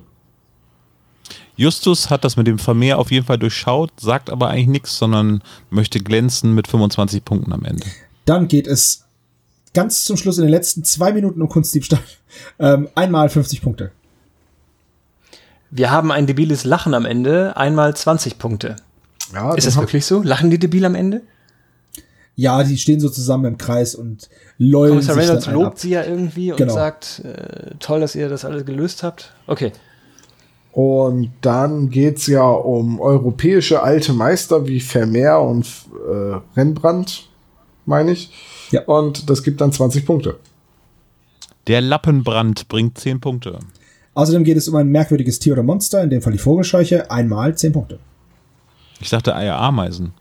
Ja, es geht um die Vogelscheuche und um Ameisen, aber die sind nicht merkwürdig. Ameisen sind ganz normale Tiere, die sind doch nicht merkwürdig. Die haben sechs Beine, das ist Voll merkwürdig. merkwürdig. Vor allem sind sie Insekten. und Insekten sind ja, wie jeder weiß, keine Tiere. Hä? Was? Nein, es geht um die Vogelscheuche. Einmal 10 Punkte. Die Visitenkarte wird vorgelesen, nämlich von Letitia Redford. Einmal ein Punkt. Und damit kommen wir auf insgesamt 166 Punkte. schon eher durchschnittlich. Ja, Ja. 166 Punkte. Aber man muss dazu sagen, ich finde die Folge ähm, klischeemäßig überhaupt nicht durchschnittlich, sondern sehr unterklischeeig, weil halt so gar nichts auf dem Schrottplatz stattfindet und überhaupt, also finde ich schon wenig klischeebehaftet, muss ich sagen. Auch wenn wir jetzt mit 166 in derselben Kategorie sind wie der heimliche Hehler zum Beispiel. Ähm, Stimmen aus dem Nichts hat Naja, 176. der Kunstdiebstahl, der haut halt einiges genau, raus an Punkten. Genau. Hätten wir den Kunstdiebstahl nicht, ähm, den, ja gut, okay, den haben wir ja, äh, aber hätten wir den nicht, dann wären es halt 50 Punkte weniger. Und dann wäre sie schon, wäre sie schon sehr punktearm. Ah, und der heimliche Hehler ist ja auch von äh, MV Carey geschrieben und das passt ja vielleicht auch dazu, dass sie ja auch gerne mal Folgen geschrieben hat, die nicht unbedingt in Rocky Beach spielen oder nicht, nicht unbedingt auf dem Schrottplatz auch. Also die hat ja gerne mal Folgen geschrieben, die, die außerhalb spielen. Also die bedrohte Ranch spielt außerhalb, ähm, das Narbengesicht, der magische Kreis, beziehungsweise der magische Kreis nicht, aber Bergmonster zum Beispiel, Bergmonster, Silbermine, unsichtbarer Gegner alles Folgen von ihr, die nicht unbedingt immer zentral in Rocky Beach spielen. Ich glaube, das war auch einer ihrer Steckenpferde, dass sie das gar nicht so gerne mochte, dieses enge Setting von Rocky Beach. Oh, hört mal, es klopft an der Tür. Ob das der Knobel ist, Ja, den nervt hoffen- bestimmt wiederum. Ho hoffentlich nicht. Ich dachte, der ist, ich dachte, der ist in Hamburg unterwegs. Ah, Christian. Ja, hallo, meine lieben Freunde aus Bremen, Würzburg und wo sonst noch her. Wieso hast du so Hallo. einen weißen Kittel an? Warum ich einen weißen Kittel anhabe? Weil ich der neue Assistent von Dr. Knobel bin. Ach nein. Oh Du elender Überläufer. Malte, wir müssen uns recht herzlich entschuldigen. Also wir haben eigentlich vom Mai, also wir haben extra Dr. Knobel nach Hamburg geschickt, weil wir gedachten, na, vielleicht ist es besser, wenn der heute nicht da ist, wenn wir so nette Gäste haben. Aber ja, aber ich lag am Strand und auf einmal bekam ich eine Nachricht von Dr. Knobel und er sagte, möchtest du nicht in meine allzu großen Fußstapfen? Und da habe ich natürlich gesagt, das mache ich gerne und quäle die mal mit ein paar schönen Fragen. Aber er hat eigentlich äh, vermutet, dass ich zu äh, nachlässig mit euch bin, was ich natürlich überhaupt nicht planen ähm, oder wagen würde und hat mir auch schon ein paar Fragen vorbereitet, damit es richtig knackig wird. Na dann, Ja. Na dann, dann hau mal raus. wenn du meinst, dass es dir was bringt, schieß los. Ja, Ja. Gib uns deinen Besten. Also, wie groß ist die Vogelscheuche? Hahaha, ha, ha, endlich mal wieder was, was ich weiß. Ja. Ah, ich sollte es vielleicht nur Mini-Knick schicken. Das wäre sinnvoll. Ja, Tom, jetzt, jetzt habe ich die Frage. Weißt du es oder weißt du es nur, weil ich Olaf fehlt noch und die anderen Ich drei fehl noch. haben alles Das wird richtig. ja im Hörspiel auch gesagt. Na los, Olaf. Na, Ah, Zonk. Na, ja, also die anderen ähm, haben recht, ähm, Thomas, Sebo und Malte. 1,75 Meter und der Olaf ähm, dachte 2 Meter. Das ist falsch. Das ist in Meilen umgerechnet. Ja, ja. du mich auch. Seemeilen. Ich kann das metrische System nicht. Keine Ahnung, wie viel das in Celsius ist. Ähm, Aber ich glaube, Malte ist auch eine harte Konkurrenz, so wie der eben gerade immer das Buch äh, zitiert hat. Ich glaube, das wird hart. Ja, das Ja, war aber nur, weil ich das Buch, ich, ich habe das als schönen Anlass auch genommen, das Buch nochmal zu lesen, weil das irgendwie hatte ich zuletzt als Kind gelesen und ähm, Das war auch, war auch total gut. Also, Ja, wir werden auch äh, nachher feststellen, ähm, wer noch andere Bücher gelesen hat. Aber erstmal die nächste Frage von Dr. Knobel. Wie heißt der Canyon, in dem das Museum steht? Ähm, ich hoffe, dass er nicht richtig geschrieben sein muss, weil ich nämlich nicht gefunden habe, wie der geschrieben wird. Malte, steht das im Buch? äh, das steht Wieder- auch im Buch, glaube ich. Genau. Müsste eigentlich. Ja. Malat jetzt, würde meine Frau jetzt sagen. Ich habe es halt nur, ich habe es jetzt nach Gehör geschrieben. Ich habe keine Ahnung. Ich Schreiben nach sagen. Gehör, bist du genau richtig. Ähm, Ja, das ist Berliner Bildungssystem, ne? Äh, irgendwie so. ich hatte eben eine ganz schlechte Internetverbindung. Hattest du was gesagt, Sebo? Oder ähm, nee, nee, nee, nee, alles gut. Gar nichts. Ich habe gar nichts gesagt. Neben dem schlechten Bildungssystem auch noch eine schlechte Infrastruktur. Berlin. Was wir, was wir gut können, ist schlecht. wir haben immerhin zwei Flughäfen. Naja, anderthalb. Gut, ich würde mal sagen, ähm, ah, es gibt schon Niveau, es gibt schon eine Niveaugrenze, die läuft auch direkt durch Bremen. ähm, ja, also Ich kann es ja mal sagen. nee, es ist, gespammt mit allen möglichen Schreibweisen, glaube ich, dieses. nee, du bist da komplett außen vor, würde ich mal sagen. Ähm, ähm, ich gebe mal allen, ähm, oh Tom, bei dir fällt's mir echt schwer, aber ähm, Komm, ich hab's so geschrieben, wie man spricht. Nee, aber du hast mich ja damals gerettet und das vergesse ich dir auch nicht, was du getan hast. Ähm, dann gebe ich mal jedem einen Punkt. Was, Wie ist denn die Antwort? Olaf? Der ist das Chapel, viel? Ein Punkt? äh, Chapel Canyon. Es gibt Und- nur einen Punkt pro Frage.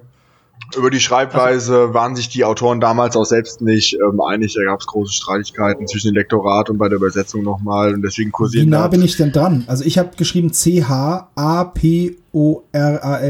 Interessiert das eure Hörer jetzt wirklich? Ähm, aber egal, wir können das gerne mal kontrollieren. Ich hab's jetzt so geschrieben, wie man spricht, mit SCH Nee, du bist und.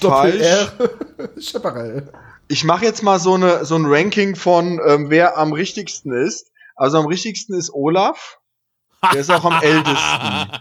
Am zweitrichtigsten ist, weil ähm, mir Malte auch vier verschiedene Schreibweisen ähm, ähm, geliefert hat. Ähm, zumindest erkenne ich, sieht alles ziemlich ähnlich aus, aber ist halt eben nur einmal eins richtig dabei, aber das ist trotzdem noch der zweitälteste mit der zweitrichtigsten Antwort. Dann kommt Tom als Ey, allerletztes und ähm, auf Platz drei. Ich bin einfach so irritiert, weil du dich umbenannt hast. Ähm, du hast immerhin das ähm, CH am Anfang. Ähm, aber ich gebe da trotzdem für jeden einen Punkt. Das, Das ist ähm, schön. Sehr gut. Na, das Olaf gut. genannt, oder? Ich hoffe jetzt, dass ähm, ihr nicht in Hamburg anruft und ein Video beweist, jemand fordert von euch. Ähm, Also aber ich habe Chaparral habe ich geschrieben C-H-A-P-A-R-R-A-L. Okay. Ja, e- egal. Okay, nächste Frage. Kann, kann Welch- man machen, glaube ich. welche Meister hängen im Museum? Im Hörspiel oder im Buch? Im Hörspiel. Meister Eder. Also Olaf Der hat hängt im es Gebälk. auch richtig. Ich merke, es ist, weil ihr strengt euch mehr an, weil ihr wisst, dass ich das mache heute. Das freut mich natürlich. Vom Vertretungslehrer will man immer den besten Eindruck hinterlassen. Ja, man hofft auf eine Freistunde, aber da muss man dann doch noch was leisten, ja. Oder dass wir einen Ähm, Film zusammen gucken. Mit der Vertretungslehrer ist der doch gerne einen Film mitgebracht. Ja, oder ähm, neuerdings auch, Ameisen zum Beispiel. neuerdings Genau. auch Hörbücher. ähm, was verbrennt die Vogelscheuche im Keller? Ja, Moment, erst mal die kurz erklären. Auflösung? Die Auflösung ist Vermeer und Rembrandt. Genau, achso, haben alle richtig, ja genau, Vermeer und Rembrandt, das stimmt. Ähm, haben alle richtig, auch von der Schreibweise her. Und genau. Seid fruchtbar und vermehret euch. So, Vermeer habe ich sehr gerne auf dem C64 gespielt. Also die Antwort ist ähm, Lappen. Das haben auch alle richtig. Du Lappen. Die Lappe. verbrennender Finnen, das ist echt grausam. Ähm, genau. Das sind ähm, bei Thomas sind die Lappen noch dreckig. Ähm, Knobel hat darauf gestanden, dass ich auch achten soll, dass die Lappen alt sind, aber wenn ein Lappen dreckig ist, kann er ja nicht mehr neu sein. Ähm, da würde ich auch mal sagen, Alle kriegen die volle Punktzahl. Es sind Also ich mag den Lappen. neuen Lehrer viel mehr als den alten. Ich nicht, weil ich nämlich konstant Leistung ab abliefere und trotzdem die anderen, obwohl die gar nicht so gut sind wie ich, auch Ja, Leistung. vier gewinnt YOLO. Tom, wie war das eigentlich im Buch? War da auch der neue Lehrer besser als der alte? Immer, immer.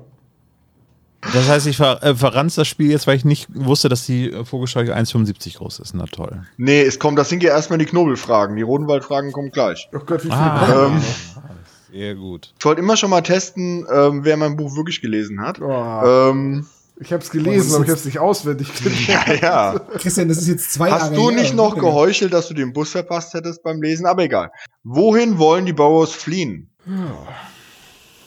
Ja, Olaf, Mensch, du bist heute nicht in Form. Also du hast bei mir im Notenheft eine 5 Minus stehen. Ich glaube, du musst dich zentner schwer anstrengen. Ich muss leider echt Hättest du mir nachdenken. zugehört, das habe ich nämlich auch gesagt.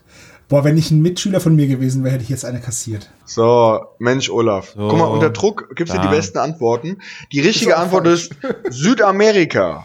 Ja, An welches Land dachtest du denn, Olaf? Ja, es ist Südamerika. Ich habe ich überhaupt nicht, gefragt, in welches Argentinien Land oder die fliehen wollen. Ich habe Brasilien gesagt, wohin? Die Antwort ist Südamerika. Argentinien, das sind Kunsträuber, keine ja, Nazis. ja, ja. Äh, Die sind aber auch nach Bolivien zum Beispiel geflogen. Unter Oh. anderem auch. Und später sind sie teilweise sogar bei den, in den USA eingestellt worden, um Guerillakämpfe zu erklären. Da gibt's ein sehr interessantes Buch drüber, habe ich gelesen. Aber ihr habt ja keinen Geschichtspodcast. Leider. Ähm, ja, das waren jetzt die Fragen von Knick Nobel. Ich, ähm, der Zwischenstand ist 4 zu 4 zu 4 zu 3. Ja. Nee, jeder hat vier, nee, ähm, ich habe Tom, Sebo, Malte haben jeweils fünf richtig und Olaf haben vier, äh, Olaf hat vier richtig und jetzt noch eine andere Frage. Wie heißt die Folge im amerikanischen Original in deutscher Übersetzung? Okay. Ja, sehr gut. So, müsste So, ja. Ja, also sehr gut. Ähm, ich will mal sagen, alle haben das richtig. Der Punkt ist, wir haben tatsächlich vorhin drüber gesprochen. Ja, ist doch gut. Ja, aber äh, Sinister ist nicht so einfach, ne? Aber ich habe mich jetzt auf die Sinister Six, äh, die heißen, glaube ich, in der Spinne. Ja, In der also- Sinister ist eigentlich bösartig. unheimlich. Unheimlich, sinistra, düster. Du kannst du mit mehreren. Genau, also die unheimliche Vogelscheuche. Ähm, ich finde, das ist so einer der Titel. Also die Antwort ist, also habt ihr alle richtig unheimliche Vogelscheuche.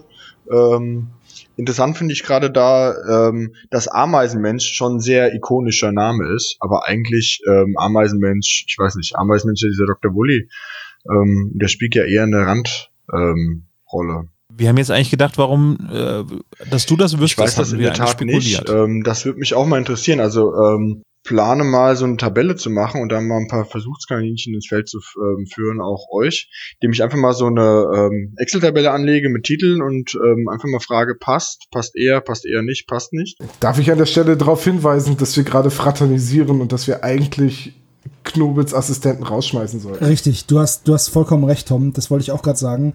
Give him the boot. Ja, also okay. Ähm, in welchem Fall kommt Dr. Woolley noch einmal vor? Ich weiß, Was? du, du hast gesagt, eine zusätzliche Frage. Ja, und dann hast du mich geärgert. Ja, sehr gut. Also Olaf und Ey, Malte haben es richtig. Keine Ahnung. Servo steht in meinem Buch Enttäusch mich nicht. Okay, okay, ich, ich, ich versuche jetzt zu kombinieren. Er wird erwähnt, sagen wir Er mal. wird So. erwähnt? Ich gebe Malte schon mal High Five, so. Das ist jetzt echt, das hat mich unvorbereitet getroffen. Jetzt muss ich grübeln.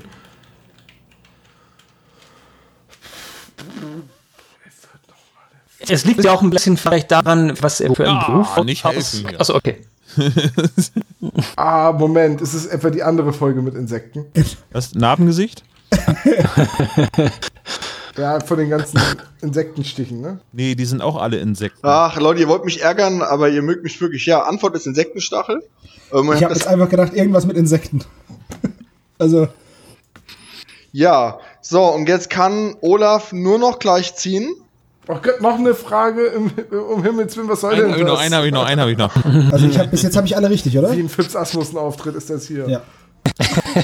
Ein, ein. Einen habe ich noch, aber dann ist Schluss. Und zwar, wessen Lieblingsfall ist der Ameisenmensch? Von den drei Fragezeichen. Alter, äh, pff. wisst ihr das? Nee. Malte weiß das. Oh, Malte. Ja, Ja, ich- weiß. Ja, okay, du kennst dich halt aus, so Mist. Es ist, Ja, es ist, ist auch alles okay okay. so. Es ist einfach Das das, ist- letzte Mal, dass wir dich einladen, aber es ist okay. Ja, Olaf, du hast die rote Laterne, teilst du jetzt mit Tom? Ach, scheiße. Und wir warten jetzt noch auf den Sebo. Ich nehme jetzt einfach den, der mich cool findet. Nee, ähm, auch falsch. Ähm, Okay. Ja, Zonk. Okay. Ähm, und jetzt die allerletzte Frage. Nee, du musst es Nee, auch erstmal die auflösen. Achso, die Auflösung ist André Menninger und die haben Olaf und Malte richtig und ähm, Tom und Sebo nicht.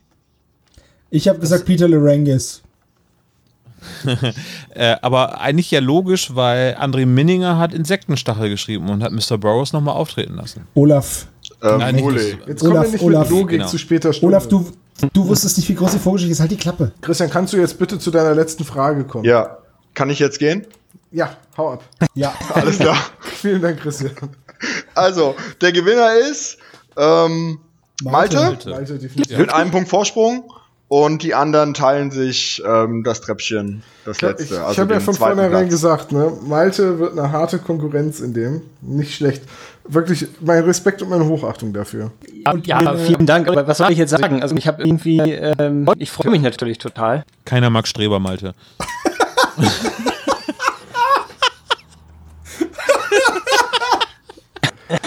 Also alle, die besser sind als ich, sind Streber und alle, die schlechter sind als ich, sind Eben. Loser.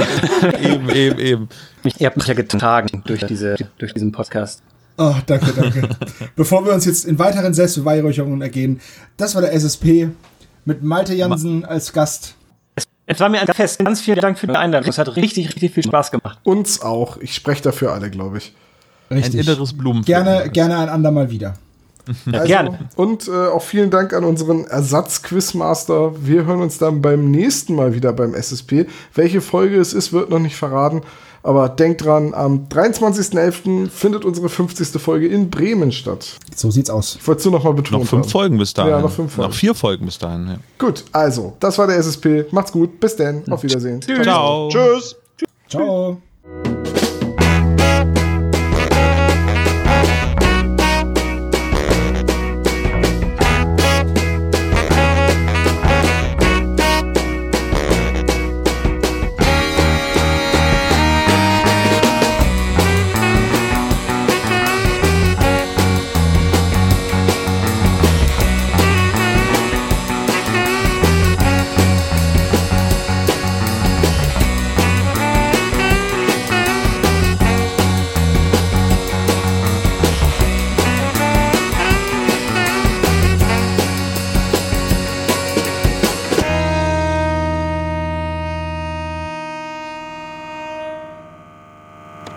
Vielen Dank für das Hören des spezial gelagerten Sonderpodcasts. Wenn ihr uns unterstützen wollt, könnt ihr das gerne machen unter patreon.com slash spezialgelagert als regelmäßiger Patron oder ihr schickt uns ein Trinkgeld über paypal.me slash spezialgelagert. Dieser Podcast ist und bleibt ein reines Hobbyprojekt und steht in keiner Verbindung zu Kosmos oder Europa. Unser Dank gilt der Band Dr. Orgel, dass wir Lied nicht kleinlich verwenden dürfen und Heinz Kreienbaum als unserer Station Voice. Ihr findet uns unter Instagram, Facebook, Twitter, jeweils als spezial gelagert, bei YouTube als spezial gelagerter Sonderpodcast und natürlich auch bei Spotify, Deezer und iTunes. Wir würden uns sehr freuen, wenn ihr uns Grüße auf unseren Anrufbeantworter sprecht. Die Nummer hierfür lautet 0421 175 43430. Macht's gut!